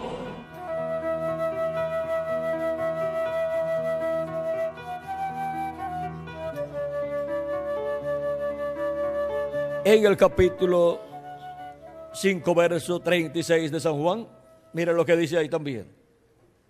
Mas yo tengo mayor testimonio que el de Juan, porque las obras que el Padre me dio para que cumpliese, las mismas obras que yo hago, dan testimonio de mí, que el Padre me ha enviado. Las obras que estaba realizando estaban dando testimonio que el Padre Celestial lo había enviado. Estaban dando testimonio que ese era el enviado de quién? Del Padre Celestial. Y las obras que estará haciendo el ángel del Señor Jesucristo darán testimonio que ese es el ángel del Señor Jesucristo. Que ese es el ángel que Cristo dijo en Apocalipsis 22, verso 16. Yo Jesús he enviado mi ángel para daros testimonio de estas cosas en las iglesias. Y aparecer este ángel mensajero dando testimonio de todas estas cosas que deben aparecer, suceder pronto en este tiempo final. Lo identifican como el ángel mensajero de Jesucristo, enviado para dar testimonio de estas cosas. De todas las cosas que deben suceder pronto en este tiempo final en la edad de la piedra angular y dispensación del reino. O sea, de todas. Tanto de las cosas que en el programa divino Cristo cumple, como de las cosas que están profetizadas que sucederán con el reino de los gentiles, con la humanidad y las cosas que sucederán con la iglesia de Jesucristo, las vírgenes prudentes, y las cosas que sucederán con las vírgenes fatuas, y las cosas que sucederán con el pueblo hebreo. O sea, viene enviado por Cristo para dar testimonio de todas esas cosas de todas las cosas que sucederán en el día postrero. Y su mismo mensaje, dando testimonio, o sea, revelando todas estas cosas que han de suceder, dan testimonio de que ese es el ángel mensajero del Señor Jesucristo. Y las obras que estará haciendo Él en nombre del Señor Jesucristo, las cuales Cristo dijo, que Él, Cristo haría y ver que son hechas por el ángel de Jesucristo, pues dan testimonio de que Cristo está donde? En Él. El ángel del pacto, el ángel que era diferente a los demás, en Él manifestado en el día postrero en carne humana, realizando las obras que Él prometió para el día postrero. Y ahora ninguna otra persona podrá hacer esas obras. Ninguna otra persona podrá tampoco dar testimonio de todas estas cosas que han de suceder y dar testimonio en la forma correcta. Solo el ángel del Señor Jesucristo. Ninguna otra persona podrá dar testimonio del séptimo sello y abrir ese misterio del séptimo sello, porque solamente uno es enviado para dar testimonio de ese misterio del séptimo sello, abrir ese misterio, darlo a conocer a la iglesia de Jesucristo. Y ese es el ángel del Señor Jesucristo. Ninguna otra persona vendrá con el mensaje del Evangelio del Reino, sino el ángel del Señor Jesucristo. Ninguna otra persona podrá venir con el mensaje de la edad de la piedra angular, sino el ángel del Señor Jesucristo y ninguna otra persona podrá venir haciendo las obras de Jesucristo en su segunda venida, sino el ángel del Señor Jesucristo, porque será Jesucristo en su ángel realizando esas obras que él prometió para el día postrero. Por lo tanto, Cristo por medio de su ángel mensajero estará hablando a su iglesia con esa gran voz trompeta, trompeta final, y estará revelando el misterio del séptimo sello estará dándole la fe a la revelación para ser transformada y raptada, dándole la fe del rapto a su iglesia en el día postrero. Por medio de su ángel mensajero, Cristo estará sonando la trompeta final, o gran voz de trompeta del Evangelio del Reino. y revelándonos el misterio de su segunda venida, de la segunda venida de Cristo, como el león de la tribu de Judá, como rey de reyes y señor de señores en su obra de reclamo. Y estará llamando y juntando a todos los escogidos de Dios con la gran voz de trompeta, de la cual habla en Apocalipsis capítulo 1, verso 10 al 11, la cual Juan escuchó, y en Apocalipsis capítulo 4, verso 1. Apocalipsis capítulo 1, verso 10 al 11 dice, yo estaba en el Espíritu en el día del Señor. Y oí detrás de mí una gran voz como de trompeta que decía, yo soy el alfa y el omega, el primero y el último. ¿Quién es el alfa y omega? ¿Quién es el primero y el último? Nuestro amado Señor Jesucristo. Es la voz de Jesucristo en el día postrero, o sea, en el séptimo milenio, en medio de su iglesia, hablándole con esa gran voz de trompeta del Evangelio del Reino y revelándole todos estos misterios, todas estas cosas que deben suceder pronto.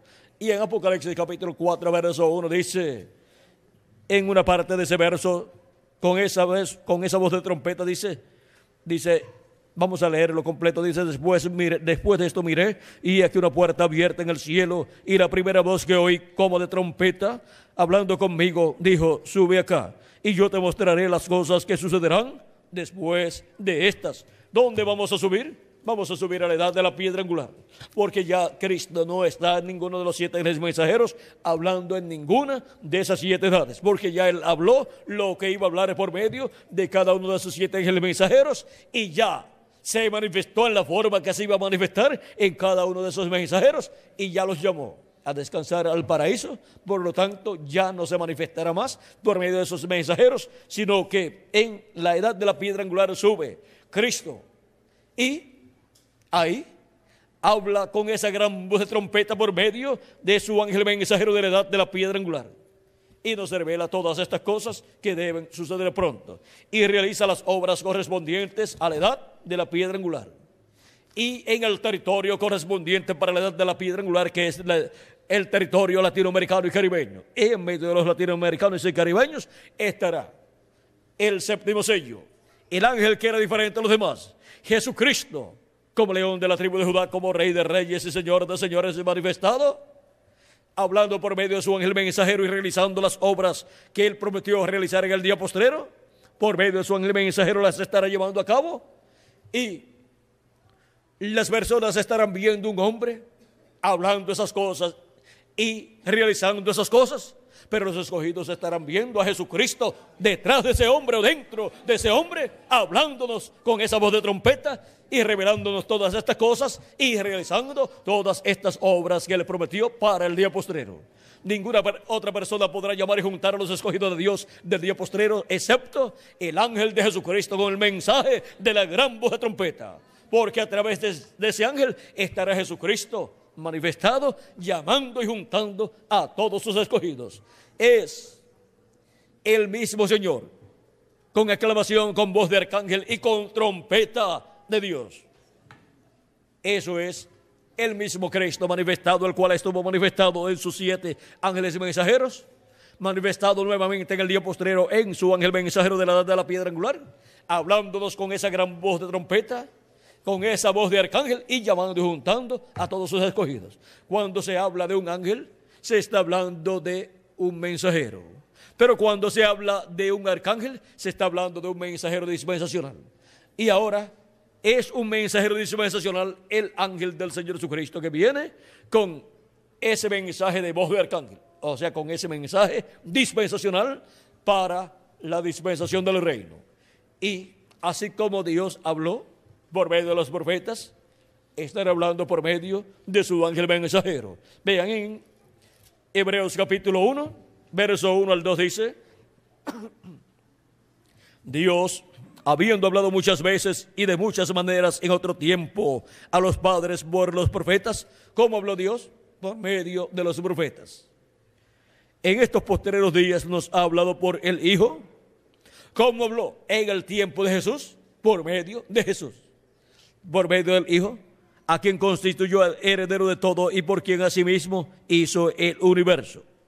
Ahora podemos ver que así como habló por medio de los profetas del Antiguo Testamento, también habló por medio de Jesús y después habló por medio de los apóstoles y después habló por medio de los siete mensajeros y para este tiempo final estaría hablando por medio de su ángel mensajero de la edad de la piedra angular y de la dispensación del reino. Y siempre ha estado hablando del mensaje correspondiente a la edad a la cual envía al mensajero. No puede venir con otro mensaje.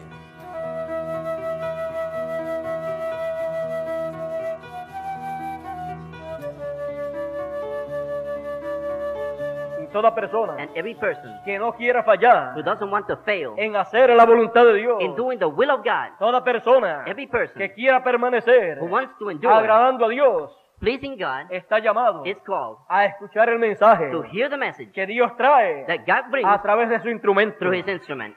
De esa manera, That way, las personas no fallarán. the people will not fail. Pero si las personas But if the people tratan de decir, try to say, yo puedo también recibir la revelación de Dios, I can also receive God's yo revelation, también puedo escudriñar las cosas, I can al- also search the things, y yo mismo me puedo guiar, and I can guide myself, y puedo guiar a otros. and I can lead others. Esa persona That person ya comenzó already began a hacer to do lo que no debía de hacer. what he shouldn't. Comenzó a colocarse en la posición He began to take the place en que el diablo le puede engañar. where the devil can deceive him.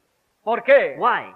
Porque si la persona Because if the person no comprende does not No understand, cree. does not believe en que Dios that God, para cada avivamiento for each revival, tiene un hombre has a man enviado por él sent by him con el mensaje para ese avivamiento, with a message for that revival, el cual le da a conocer al pueblo which he will reveal to the people, toda la palabra de Dios para ese tiempo. all the word of God for that time. Si esa persona no comprende eso If that person doesn't understand y no that permanece creyendo eso, and doesn't endure believing that, entonces esa persona then that person en cualquier momento at any time puede creer can believe que él that he puede ser instrumento de Dios can be the instrument of para God ese avivamiento for that revival y ser engañado and be deceived y traer otras cosas and bring other things que no son el mensaje which are not the message correspondiente para el tiempo correspondiente. for the corresponding time. Y así, And thus, esa persona that person o esas personas or those people se convierten are turned en un estorbo in a hindrance en el avivamiento divino in the divine revival que Dios está llevando a cabo. that God is carrying out. Vienen a ser entonces They become then personas people que están interrumpiendo who are interrupting el movimiento de Dios God's movement que Dios está llevando a cabo that God is carrying en out los días en que esas personas viven. in the days those people live. La escritura nos dice The scripture tells us que por diez ocasiones that in ten occasions trataron de matar a they Moisés tried to kill Moses en esa trayectoria in that journey hacia la tierra to the prometida promised land, que duró which lasted 40 años. 40 years. En 40 años In 40 years, trataron 10 veces de matar a Moisés, times they tried to kill Moses. al hombre The man que Dios envió that God sent para traerles ese avivamiento. to bring them that revival, Ese avivamiento, that revival, ese movimiento de Dios, that God's movement dirigido por Dios led by a través de un hombre, through a man estaba siendo interrumpido was being interrupted por personas by people que no quisieron reconocer who did not want to la autoridad de Dios God's authority manifestada en ese hombre. manifested in that Era man. Dios en Moisés. It was God in Moses. No era Moisés de sí mismo haciendo las cosas. It wasn't Moses doing himself on his own, Pero muchos but many quisieron hacer cosas wanted to do things de sí mismos, from themselves, las cuales no estaban de acuerdo a lo, a lo que Dios hablaba por Moisés. which was did not come in agreement to what God had spoken with Moses. Ellos debieron They should have hacer solamente lo que Moisés decía done only what Moses said y no tratar de inventarse cosas, and not try to invent things, no tratar de hacer cosas di- diferentes a las que Moisés decía. not to do things different from what Moses had said. Cualquier persona Any person que quisiese hacer who algo wanted to do something estaba llamado was called a saber to know lo que Moisés decía. what Moses said. Nadie estaba llamado a hacer nada. No one was called to do anything. Moisés Moses era el que tenía que hacer las cosas was the one who had to do the y thing decir and say lo que el pueblo tenía que hacer. what the people had to do. Esa siempre ha sido la dirección de Dios. That has always been God's direction. La dirección de Dios en todos los avivamientos, God's direction in all revivals, en todos los movimientos in all divinos. divine movements. Usted no encuentra otra, otra forma. You don't find another way, Pero sí usted encuentra but you find a muchas personas many people tratando de interrumpir el plan de Dios. trying to interrupt God's plan, Lo entiendan ellos o no lo entiendan. whether they understand it or not. Entiendan ellos que lo, ent- que lo están interrumpiendo o no. Whether they understand that they're interrupting it or not, Esas personas those people le están aña- añadiendo are adding y le están quitando and taking away al programa divino the, from the divine en program ese avivamiento que Dios está llevando a in the cabo. revival that God is carrying out. Y para esas personas And for those people, hay una triste sentencia. there's a sad sentence. Dice It says que el que le quite that he who takes o le away añada or adds a la palabra from the word su nombre his name será quitado will be taken del away libro de la vida. from the book of life. Todos los avivamientos In every revival, han habido problemas. there have had En problems. todos los movimientos de Dios In all God's movements, han habido problemas. there have been problems. En cada movimiento, In each movement, en cada avivamiento de Dios in each revival of God, que fue llevado a cabo a través de cada mensajero de las siete edades, which was carried out to the messengers of the seven church ages, hubieron problemas. there were problems. Usted encuentra al apóstol San Pablo You find the apostle St. Paul quejándose complaining de que habían personas that there were people que estaban enseñando cosas contrarias, that, that were teaching things contrary, contrarias contrary a las que San Pablo predicaba. to the one St. Paul preached. San Pablo St. Paul era el mensajero de esa edad. was the messenger of that Si age. alguien quería enseñar bien, If anyone wanted to teach right, era fácil para enseñar bien. it was easy to teach right. Lo único que tenían que hacer era The only thing they had to do was ir a donde San Pablo, go to St. Paul, escuchar su mensaje, listen to his el mensaje para esa the edad, message for that y age, proclamar ese mensaje. and proclaim that message. No tenían que irse a un monte, They didn't have to go to o no tenían que esconderse a ayunar, they didn't have to hide on feast para ellos tratar de conseguir el mensaje. to try to get the message. No, No. ya Dios lo había dado God had given it a already su profeta San to Pablo. the prophet St. Paul. Ya estaba en la tierra el mensaje. The message was already on earth. No había que irse al cielo They didn't have to go to heaven en oración in prayer o en ayuno. or in feast. Ya Dios lo tenía en la tierra. God already had it Ya on Dios earth. lo había dado al apóstol San Pablo. God had already given it to the apostle ¿Por qué St. ir tan Paul. lejos? Why go so Cuando far Dios la ha traído ya. when God has already brought it? ¿Por qué ir? Why go? Una persona A person que no es la asignada para ese trabajo. It's not assigned for that work. Las personas que quisieron hacerlo The people who wanted to do it fueron encontrados were found falsos profetas. as false prophets. Encontramos que el apóstol San Pablo We find that the apostle St. Paul los corrigió con la palabra. corrected them with the word, Habló de ellos. spoke of them, Y aún dijo and even said que aquellos que no se arrepintiesen that those who would not repent de todas esas cosas from all those things, no los recibiesen. not to receive them. ¿Qué piensa usted de eso? What do you think about that? No podían ser recibidos They could not be received como mensajeros verdaderos as true messengers que portasen el mensaje de Dios para ese that tiempo. would carry the message of God for that ¿Por time. qué? Why? Porque estaban interrumpiendo el movimiento de Dios. Because they were interrupting God's Estaban movement. interrumpiendo el avivamiento de Dios. They were interrupting God's Se revival. convirtieron en enemigos del movimiento de Dios. They turned into enemies of God's Porque no movement reconocieron because they didn't al recognize hombre que Dios puso frente a ese movimiento. the man God had placed before that revival. Y eso, And that, no reconocerlo not to recognize y him caminar contrario a como él dice que se debe caminar. and to walk contrary as he said you Y should. hacer contrario And do al contrary mensaje de ese mensajero. to the message of that messenger.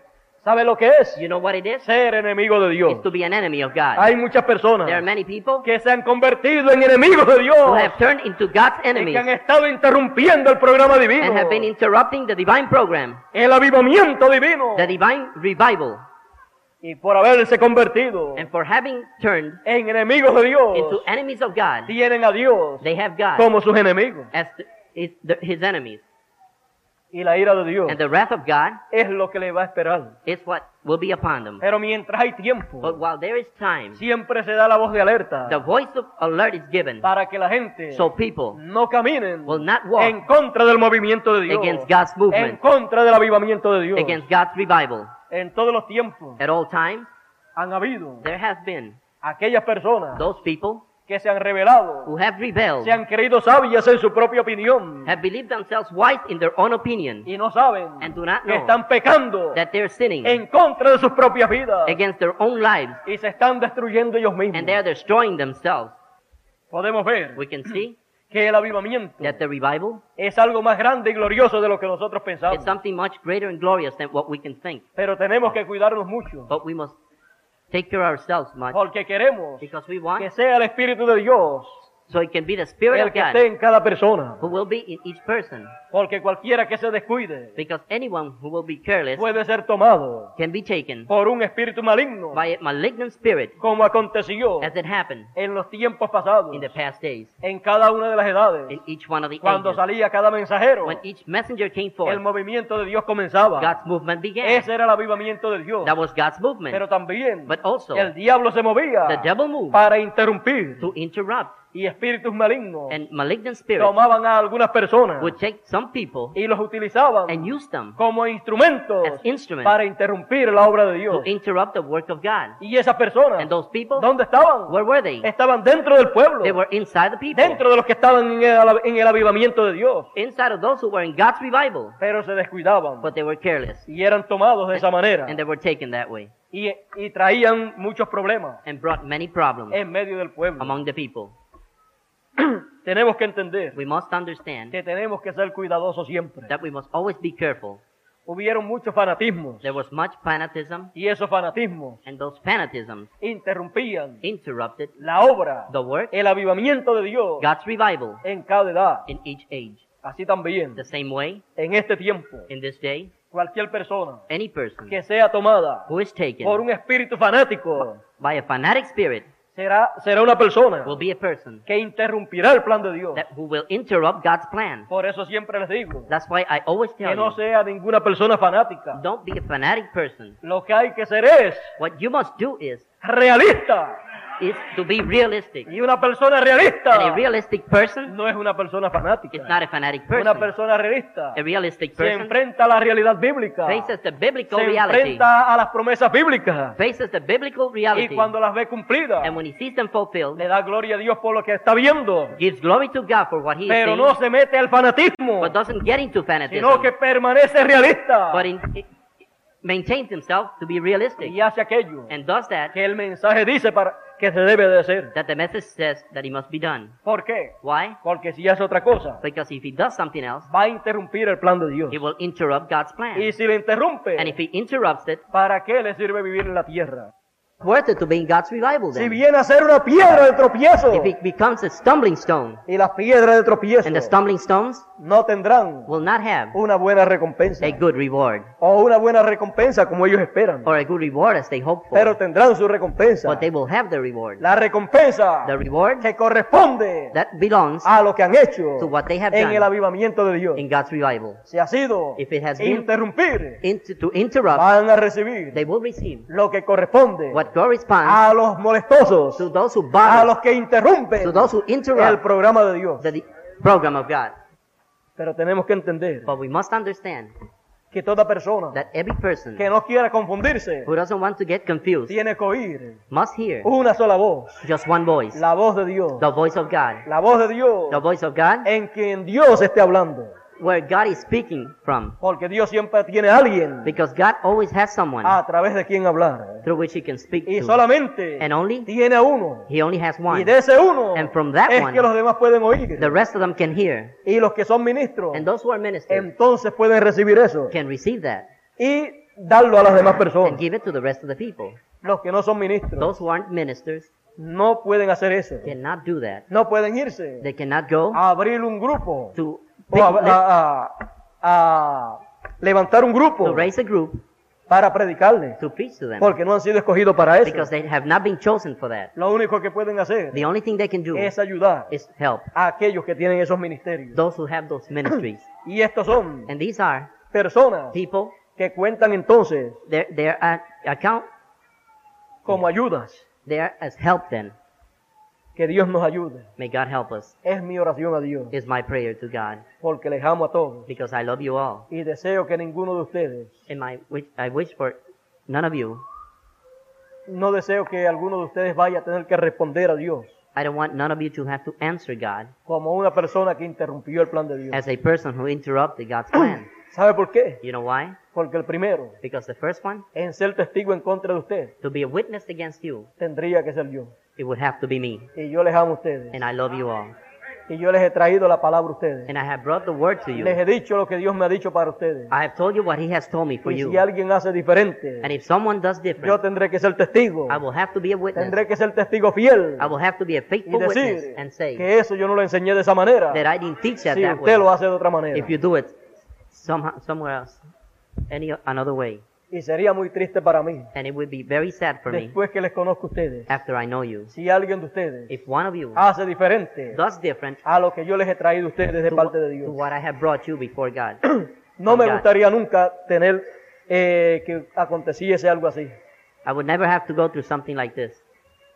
No me gustaría en ningún momento at no time at all, ser testigo I would like to be a en contra de alguno de ustedes against one of you delante de la presencia de Dios. before the presence of God. Más bien me gustaría siempre More or less, I would always ser like to testigo be a witness a favor de cada uno de in ustedes behalf of each one of de la you presencia de Dios. before the presence Y of God. siempre decirle a Dios, And always to tell cada God, una de estas personas each one of these son people los que me dieron la mano are the ones who en gave the estos días finales, in these last en days este avivamiento final, in this final para revival llevar a cabo la obra que tú me diste que hiciese. to carry out the work you gave me to Así do. deseo yo That's what I would wish hablar delante de to Dios say before God con relación a cada uno de ustedes. concerning each one of you. Ayúdenme ustedes Help me para poder hablar así so I can say this delante de Dios before God acerca de ustedes. concerning you. Yo quiero hablar así de ustedes. I want to speak that way of Haga you. usted la parte suya Do your part para yo poder hablar así de so I ustedes. can speak that way of you.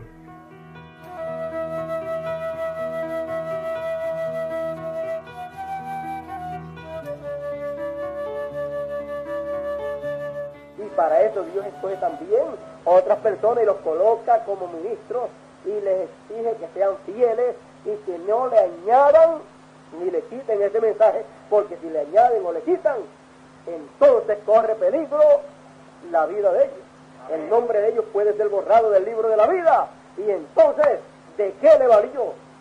¿De qué le valió saber quién era el mensajero y cuál era el mensaje? Más bien tienen que tener temor de Dios. No añadirle ni quitarle.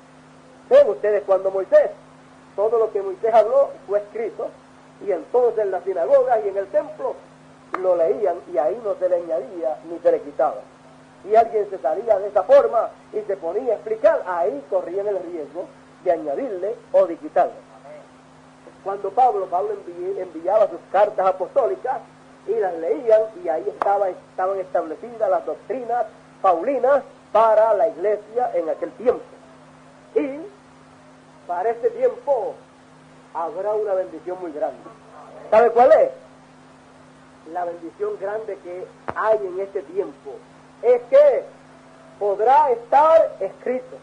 Por eso, bienaventurado el que lee. ¿Qué va a leer?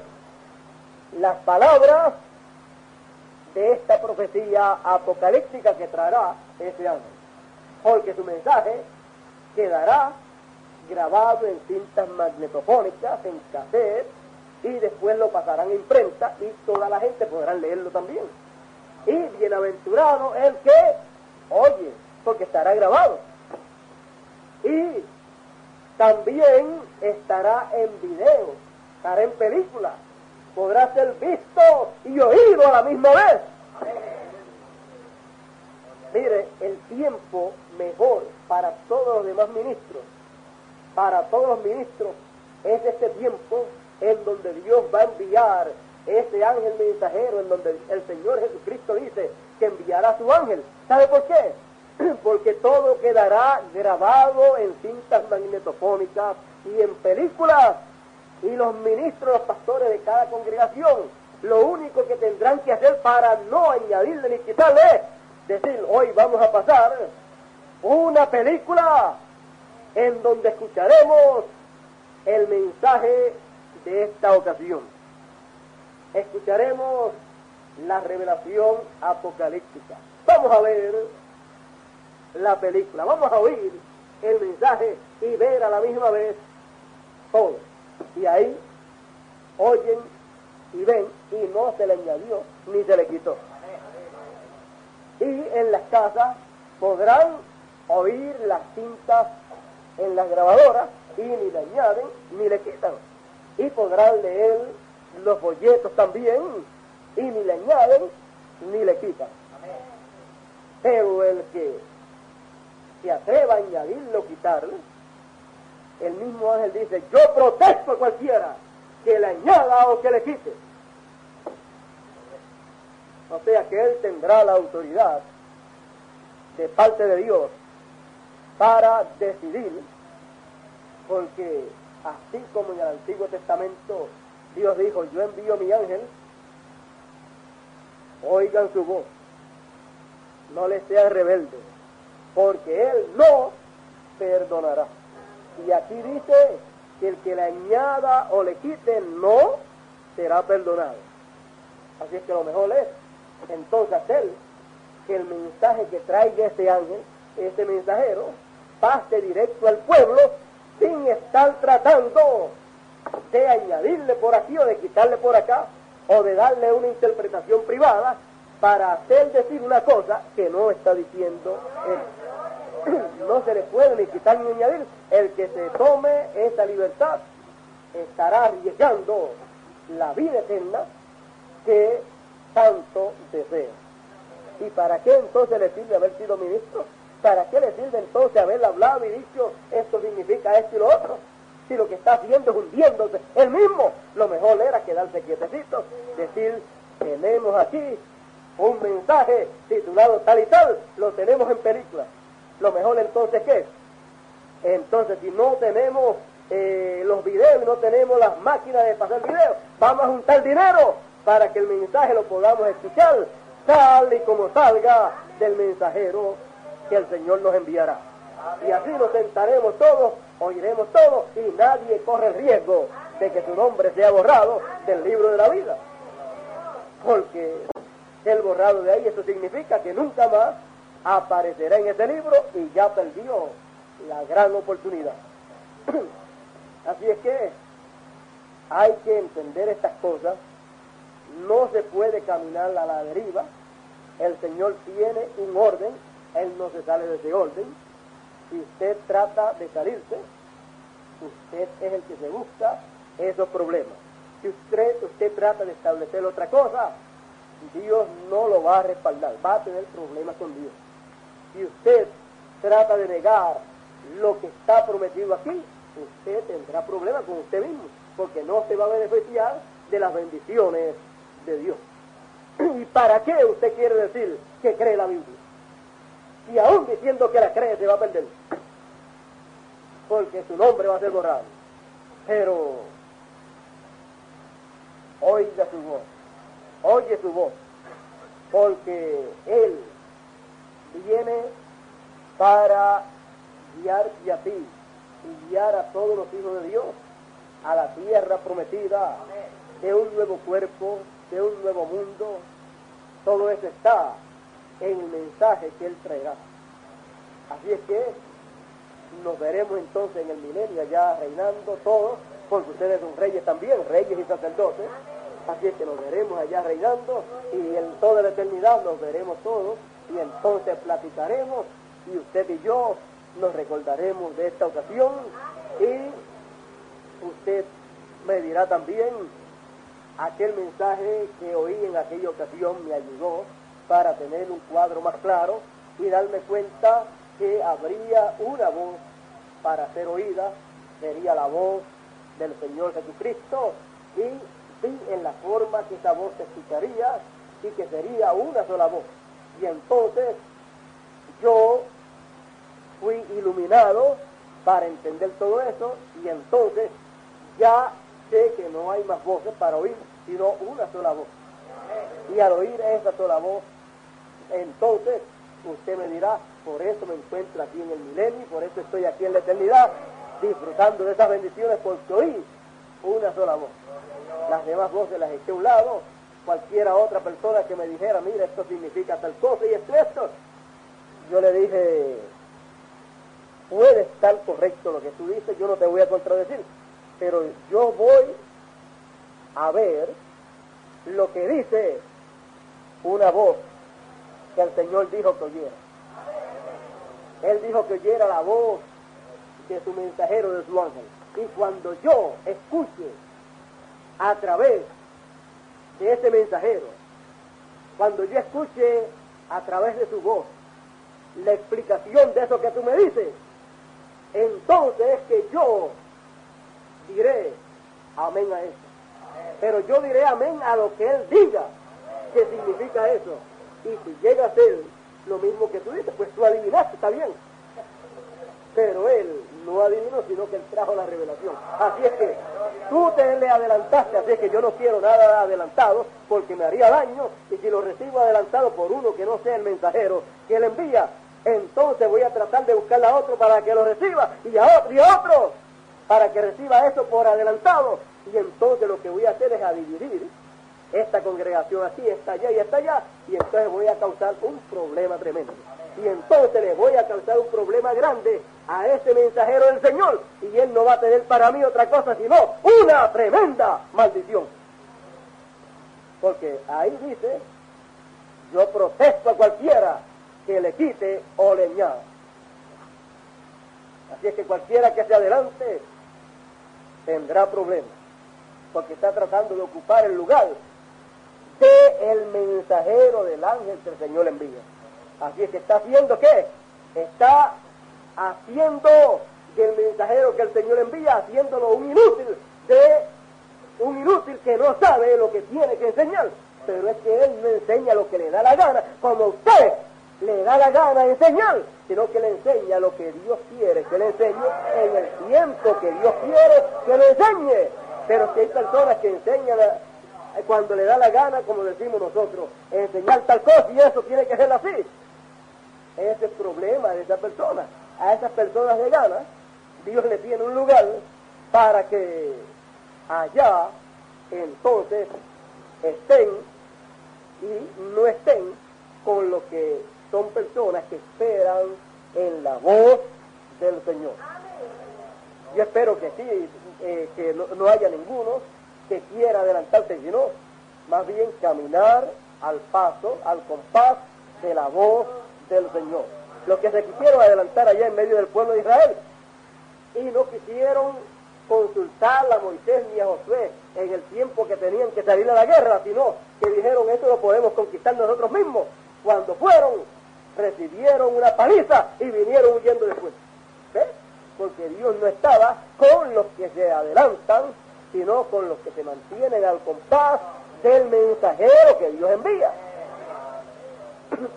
Así es que es mejor obedecer. La obediencia es más agradable a Dios que los sacrificios.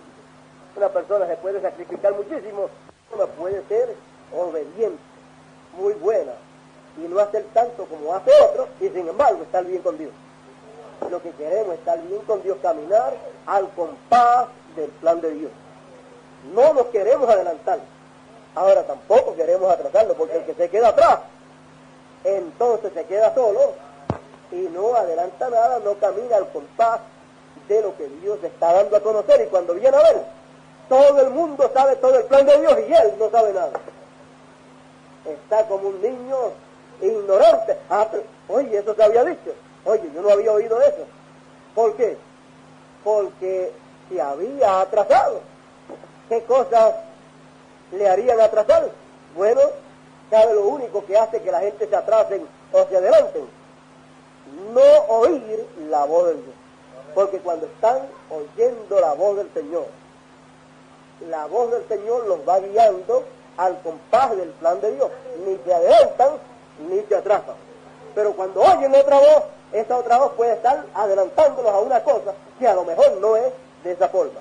O puede estarlos atrasando para que no oigan la voz de Dios y no estén al tanto de lo que Dios está haciendo. Y entonces están atrasados y no tienen el conocimiento de lo que Dios está haciendo. Así es que no hay voz mejor que la voz del Señor para estar al día con Dios, para estar agradando a Dios. Las demás voces, ¿sabe lo que usted debe hacer? O usted tiene que hacer. Si no quiere tener problemas, lo que usted hace con lo que no sirve. Lo que sirve, entonces usted lo conserva, y lo único que sirve es la voz de Dios. Cualquier otra voz no sirve, así es que usted puede votarla para donde quiera votarla. La puede mandar hasta para, para el infierno. Y no tiene problema.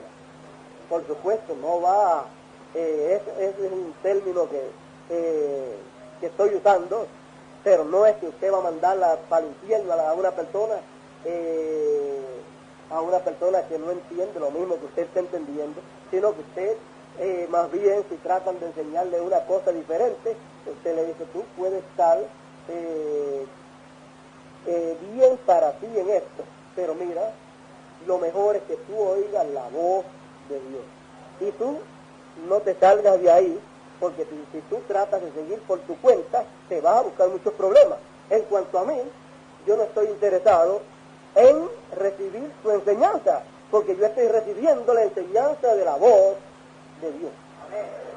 Así es que yo te amo mucho, yo te quiero mucho. Toma estos mensajes grabados, toma estos mensajes escritos y oriéntate para que en vez de tú estar dando una voz, tú estés oyendo una voz, una sola voz. La voz del Señor que te hará mucho bien a ti y entonces tú no le harás daño a las demás personas porque si tratas de venir con otra cosa y con otra enseñanza y tratas de, de, de, de traer problema al pueblo, entonces tú mismo te estás haciendo daño y le estás haciendo daño a otras personas que tú amas y que te aman a ti, porque te, y por cuanto te aman, por eso algunas veces te oyen. Pero amemos más a Dios y a la voz de Dios y entonces así no escucharemos ninguna otra voz. El que es de Dios, la voz de Dios, la palabra de Dios, oye. Por eso ustedes la oyen. Para el que no la oye, ¿sabe lo que el Señor Jesucristo dijo? Ustedes no oyen mi voz, no pueden recibir mi palabra, porque ustedes no son de mis ovejas. Imagínense, aquella palabra fue muy dura, pero es que molestaron tanto y no querían oír la voz del Señor y él era el mensajero para ese tiempo que le tuvo que decir la Biblia. Y nadie quiere oír una cosa como esa, sino que nos gusta más la palabra que dice, mis ovejas oyen mi voz y me siguen. Por eso ustedes oyen mi voz, porque son de mis ovejas. Así es que dice el Señor. Por eso queremos oír siempre oyendo la voz del Señor, el mensaje del Señor. Un solo mensaje, una sola voz, un solo pueblo, un solo pueblo amoroso, creyendo un solo mensaje, sin discusiones los unos con los otros, sino amándonos los unos a los otros con amor divino. Oye su voz. Es lo mejor para ti. Es la mejor medicina, es la mejor recomendación que yo le puedo hacer a cada uno de ustedes. Oye su voz. Porque Jesús dijo, yo les envío mi ángel para dar testimonio de estas cosas en todas las iglesias. Oye la voz del ángel del Señor. No escuches otra voz. No sigas otros consejos. Cualquier cosa que vayas a hacer, examínala con la voz del Señor que viene a través de su ángel. Cada ministro escuche solamente la voz del Señor. Cualquier cosa que vayan a hacer, consulten el mensaje que ha traído o que trae la voz del Señor, la voz del ángel del Señor para que no tengan problemas. Y siempre estaremos también nosotros dispuestos a ayudarles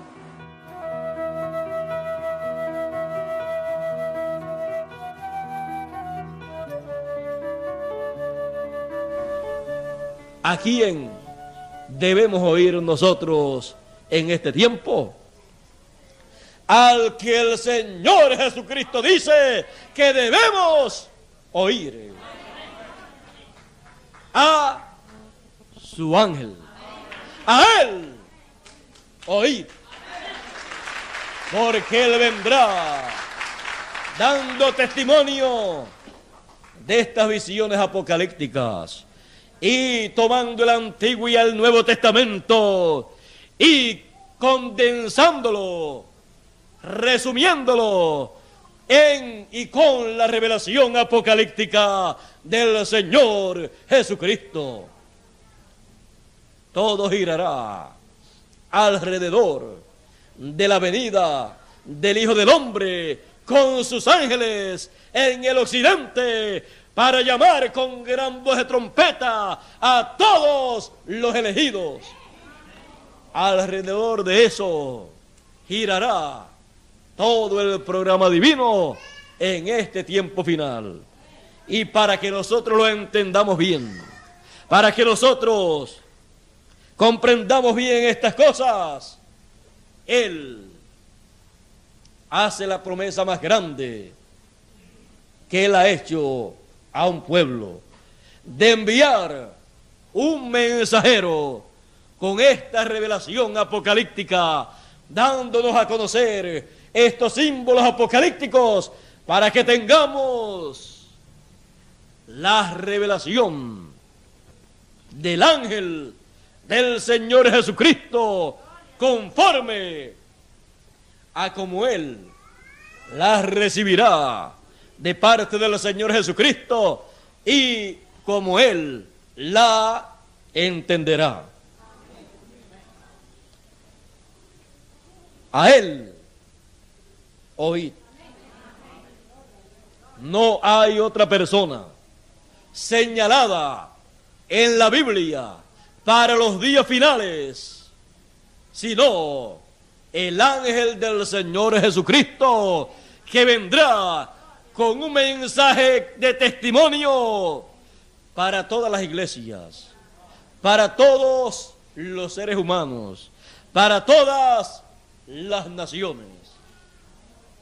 Por lo tanto, toda persona que quiera conocer el programa divino para el tiempo en que vivimos, toda persona que quiera conocer las grandes promesas divinas de la venida del Hijo del Hombre, como el relámpago resplandeciendo en el occidente con sus ángeles y con gran voz de trompeta, llamando a todos los elegidos que escuche al ángel del Señor Jesucristo en estos días finales para que pueda comprender todos estos misterios del reino de Dios en este tiempo en que vivimos. A Él oír. Dios nos bendiga, Dios nos guarde.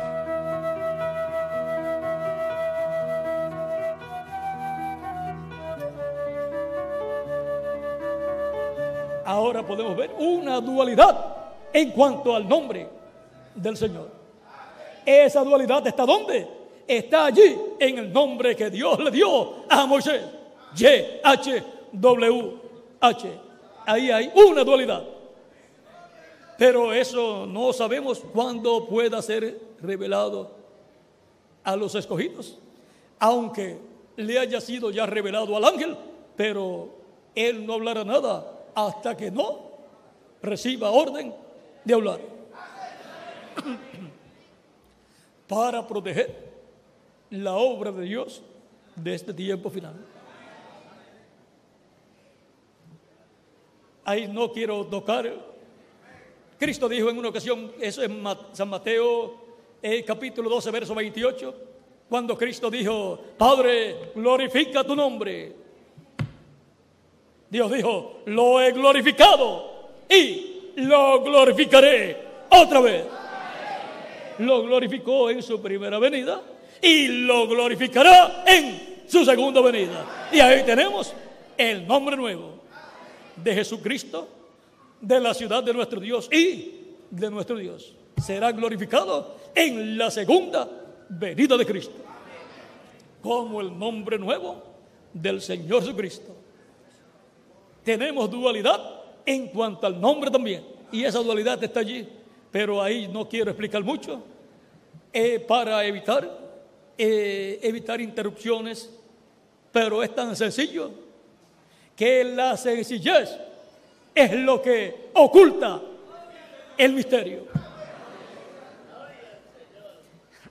Pero si les sigo, si les sigo explicando, ustedes lo van a descubrir porque son personas sencillas.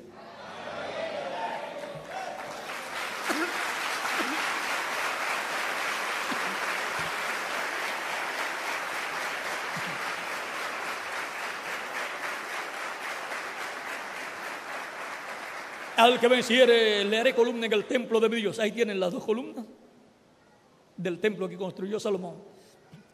Y escribiré sobre él el nombre de mi Dios. Sobre las columnas Salomón escribió dos nombres.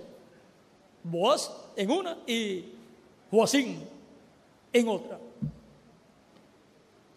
Luego dice, le haré columna en el templo de mi Dios y nunca más saldrá de allí, nunca más saldrá fuera.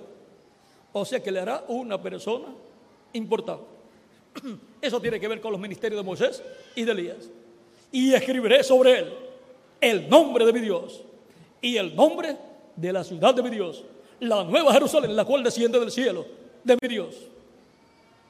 Por lo tanto, ese será el que, como el sumo sacerdote en el templo tenía el nombre de Dios escrito en la frente en una lámina de oro, ese recibirá el nombre de nuestro Dios, de la ciudad de nuestro Dios y nuevo del Señor Jesucristo, porque ese será el que estará ministrando en la edad de la piedra angular, en el lugar santísimo del templo espiritual de Cristo. Y para eso tiene que recibir escrito el nombre de nuestro Dios, de la ciudad de nuestro Dios y nuevo del Señor Jesucristo.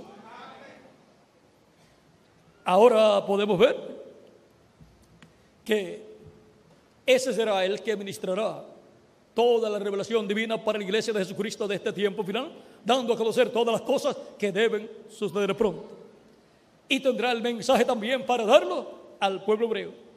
Vean, con tantos buenos predicadores que han habido en medio del cristianismo, como los apóstoles, como, los, como San, San Pedro y San Pablo, y como los demás predicadores, como Irenio, como Martín, como Colombo, como Lutero, como Wesley y como el reverendo William Branham, el cual quiso ir al pueblo hebreo para que Cristo se revelara y fueran convertidos a Cristo. Pero Dios no lo dejó ir. Porque los hubiera metido ¿dónde? A la dispensación de la gracia, a la séptima edad de la iglesia. Y ellos no están predestinados por Dios para estar en la séptima edad, sino ser colocados en la edad de la piedra angular. Ser colocados sobre el monte de Sión. Por eso los ministerios de Moisés y Elías son los que tienen que ver con los hebreos. Ahora, para el día postrero, el ángel del Señor Jesucristo enviado a su iglesia, a la iglesia de Jesucristo en la edad de la piedra angular, será el que recibirá la bendición de recibir el nombre de nuestro Dios, de la ciudad de nuestro Dios y nuevo de Jesucristo, escrito por el mismo Jesucristo. Y ese misterio de cómo será o cómo, cómo sea, se lo reservará Él. Porque en Apocalipsis capítulo 2, verso 17 dice al que venciere, yo le daré a comer del man escondido. Y le daré una piedrecita blanca. Y en la piedrecita escrito un nombre nuevo, el cual ninguno conoce, sino aquel que lo recibe. El que recibirá esa piedrecita recibirá ese nombre también. Y la piedrecita es Cristo en su segunda venida con un nombre nuevo. Estará recibiendo a Cristo con un nombre nuevo. Tendrá la revelación de la segunda venida de Cristo y del nombre nuevo del Señor Jesucristo. Ahora, estas cosas son mostradas a la iglesia del Señor Jesucristo. No viene por sabiduría humana terrenal, sino por revelación del cielo. Sabiduría de Dios. El que tenga sabiduría, dice, que hasta cuente el número hasta de la bestia.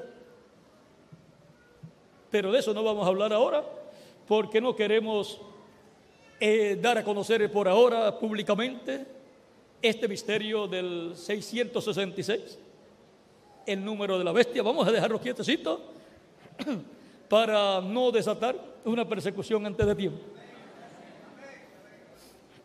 Pero su tiempo será dado a conocer públicamente el misterio de la bestia y de su número y de su trono. Así que vamos a dejar eso quietecito ahí. Vamos a quedarnos solamente aquí en la dualidad, en el templo de Dios.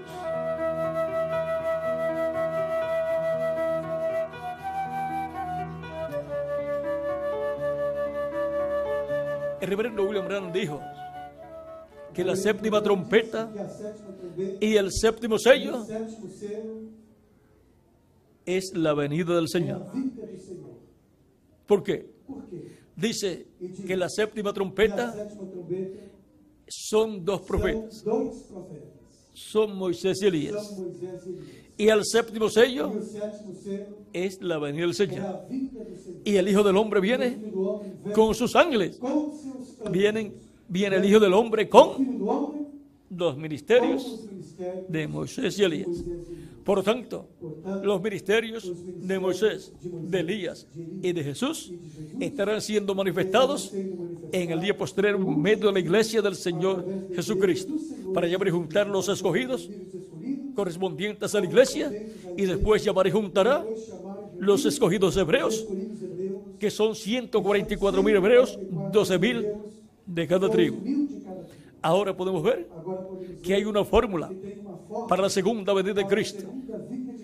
En esa fórmula están Moisés, Elías y Jesús. Allí fue mostrado en el monte de la transfiguración. La séptima trompeta son Moisés y Elías. Y el séptimo sello es é Jesucristo Jesus Cristo. en su segunda venida. sua segunda. Por lo tanto, Portanto, con esa fórmula com essa fórmula de Moisés, de Moisés, Elías Elias y Jesús, e Jesus, será cumplida será cumprida la segunda a segunda venida de Cristo. de Cristo. Hay muchas personas Tem muitas pessoas que ven cosas, pero no saben la fórmula. De las cosas. Y hay personas que quieren hacer algo que ven, pero no conocen la fórmula. Y pueden tomar algunas cosas y juntarlas. Y lo que les sale es cualquier cosa menos lo que querían obtener. Hay una fórmula para la segunda venida de Cristo. Y en esa fórmula diríamos,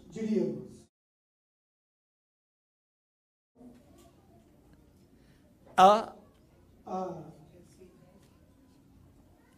a a J2. J2, Moisés y Elías, Moisés y o Elías. Moisés más Elías, Moisés mais Elias. vamos a hacerla más en otra forma. Vamos fazer outra fórmula. M2, podemos M2. poner cualquiera al frente, pues Podemos colocar qualquer primeiro. M2 M2 más mais E5 E5 más J2 mais J2 es igual a la segunda venida de Cristo. Más fácil para que lo entenderem. Esa es la fórmula de la segunda da venida de Cristo. Sin esa fórmula no hay segunda venida de Cristo. Ya fue mostrada en el monte de la transfiguración. Mostrado no monte da transfiguração. Se han levantado muchas personas Muitas pessoas têm se levantado, creyendo que tienen algo. que tem alguma coisa. Pero cuando se Mas, busca ver la fórmula, no tienen esa fórmula. Esa fórmula la conocerá solamente una persona y la dará a conocer a la iglesia del Señor Jesucristo. Cristo. Y con esa fórmula y con el resultado de esa fórmula, todos los escogidos obtendrán la fe para ser transformados y llevados con Cristo a la cena de las bodas das bodas del Cordero. La fórmula de la da segunda venida de Cristo. No les puedo ah, hablar más claro, por el momento. Pero algún día les voy a hacer tan claro que si alguno no ha comprendido estos misterios, estas fórmulas que Dios siempre ha tenido para cada edad y cada dispensación, las va a entender. ¿Cuándo nos va a dar entonces a conocer más claramente estas cosas? Cuando yo esté transformado.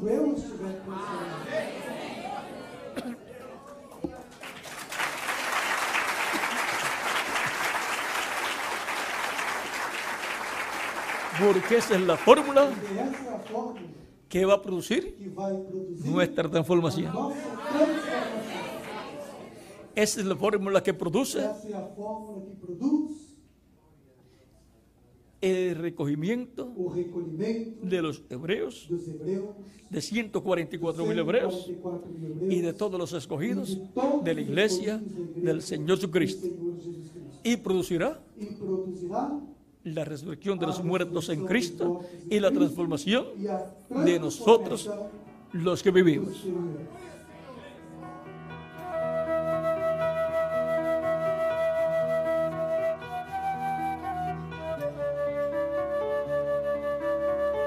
Así como la espada del rey fue pasando de mensajero en mensajero, vean ustedes, encontramos que el séptimo el mensajero tenía la espada del rey, pero él la pasaría a otro.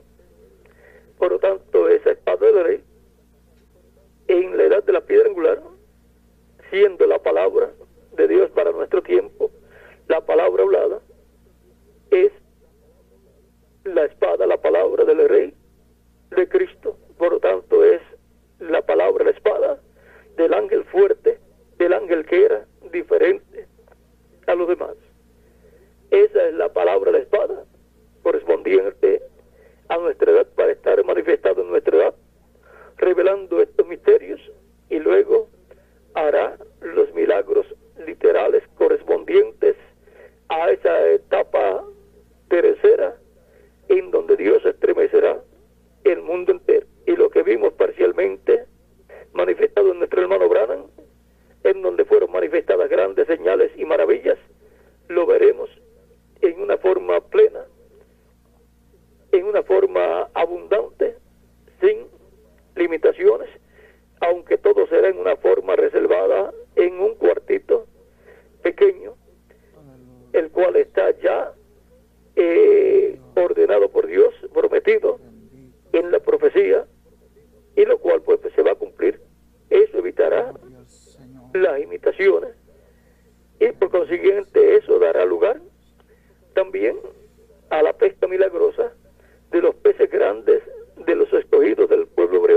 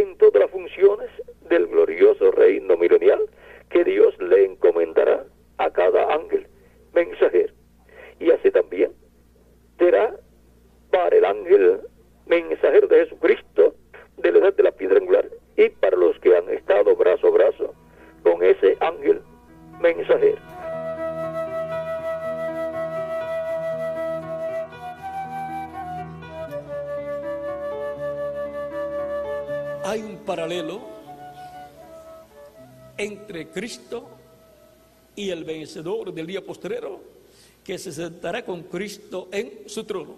Así como yo en decir me he sentado con mi Padre en su trono, dice Cristo en Apocalipsis 3, capítulo 3, verso 21. Ahora hay un misterio todavía ahí muy grande que todavía no les puedo dar a conocer, pero más adelante en alguna ocasión tendré que darlo a conocer para que ustedes comprendan mejor este misterio. Todavía no lo daré a conocer. Una de las cosas que le he dicho al Señor es que no lo daré a conocer hasta que sea adoptado. No sé si me veo obligado a decirlo antes, pero mientras yo pueda, lo guardaré aquí en mi alma y también el secreto o misterio del nombre nuevo. Para evitar que haya interrupción en el programa de Dios y para evitar que surjan imitadores, por lo tanto lo mantendré, todo eso reservado y trabajaré con lo que Él me ha dado y usaré todo lo que Él me ha dado y trabajaré de acuerdo a su programa, trabajaré de acuerdo a la revelación que Él me ha dado, tanto del misterio del séptimo sello como de su nombre nuevo. Por lo tanto, todo lo que será hecho será hecho conforme a su programa. Y por eso es que ustedes estarán viendo que funciona, pero no saben cómo, porque la mecánica y la dinámica se queda en secreto para que no haya imitadores, como sucedió en los días de nuestro hermano Branham, que él habló lo tal, las cosas tal y como el ángel le dijo, así mismo se la soltó a todos los ministros y surgieron los imitadores. Pero si él puede, también nosotros podemos. ¿eh? Y ellos quitaron la vista del hermano Branham e hicieron que la gente quitara la vista del mensajero de su tiempo. Así es que Dios en este tiempo ha protegido todo ese misterio, todo ese secreto, aunque nos está dando mucho, pero hay cosas que todavía no pueden ser dadas a conocer hasta cierto momento. Y cuando sean dadas a conocer, ustedes dirán, pero si esto es más sencillo de lo que yo me podía imaginar.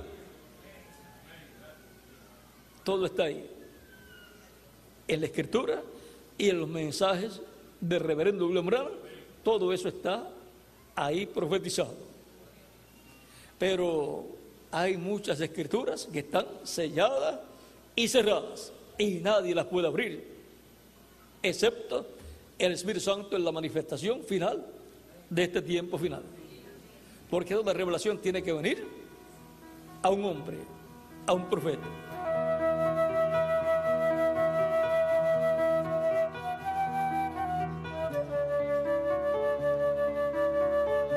Pero ¿saben ustedes quién es el que tiene la última palabra? Dios. Y cuando Dios dice, este es el tiempo, envía el instrumento en el cual se cumple esa promesa y dice, y este es el hombre. Y punto. Ese es el que tiene la última palabra, Dios. Y Dios teniendo la última palabra, envió al Mesías a la tierra. Y ese era el hombre, aunque era un niñito que había nacido en Belén de Judea. Pero ese era el rey de Israel. Y lo que dijo cada sacerdote y lo que dijo el sumo sacerdote en contra de que la venida del Mesías estaba cumplida, eso no tuvo ningún valor delante de Dios, sino en contra de ellos mismos. ¿Por qué? Porque cuando Dios cumple lo que él ha prometido, toda persona está llamada a ver el cumplimiento de su promesa y recibir el cumplimiento de su promesa y no ponerse a discutir y a pelear en contra de Dios y a decir, no, es que yo lo esperaba de esta forma. Mire su interpretación, lo que usted esperaba. Podía ser muy bonita la explicación que usted daba, pero la que Dios da cumpliendo lo que Él prometió es la que tiene valor. La suya, échela a un lado. Esa no le sirve para nada, sino para apartarlo del cumplimiento de lo que Dios prometió. Por lo tanto, quédese con la interpretación que Dios le da, que es el cumplimiento de lo que le prometió. Y ahora Dios estaba interpretando la promesa de la venida del Mesías, cumpliendo la venida del Mesías. Los demás líderes en aquel tiempo podían decir, no, es que el Mesías tiene que ser así, no, que es que el Mesías tiene que estar predicando a la mitad de la semana número 70 y todavía faltan unos 30 años, casi, casi 30 años faltan para eso. ¿Por qué están anunciando la venida del Mesías con 30 años de anticipación a su ministerio? Pues tenían que ser entendidos que el Mesías tenía que nacer, tenía que crecer y llegar a grande. No iba a llegar ya grande. Pero quizás lo estaban esperando en un platillo volador que llegara ya grande conforme a sus propias interpretaciones y también estaban esperando a Elías que llegara en un platillo volador o carro de fuego en el cual se fue y no sabían que cuando Elías viniera sería el ministerio de Elías en otro hombre. Y estaban esperando a Elías que vendría para preparar el camino al Señor. Y cuando vino, se llamó Juan el Bautista. Y cuando vino el Mesías, se llamó Jesús.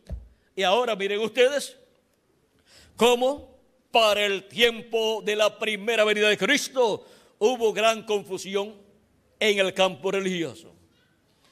Y las interpretaciones que habían dado acerca de la primera venida del Mesías estaban equivocadas el 99.99%. Y solamente hubo un grupo pequeño de personas que pudo ver el cumplimiento de la venida del Mesías y pudo recibir el cumplimiento de la primera venida del Mesías. Y cualquier persona podrá decir que él puede explicar estas profecías de la segunda venida de Cristo. Puede leer a la gente la letra escrita, pero el significado y cumplimiento de la segunda venida de Cristo que está prometida en la escritura, el único que la podrá dar a conocer será el ángel del Señor Jesucristo. Así es que lo mejor sería para las personas decir, con todo el conocimiento humano que hemos obtenido, no podemos descifrar este misterio de la segunda venida de Cristo.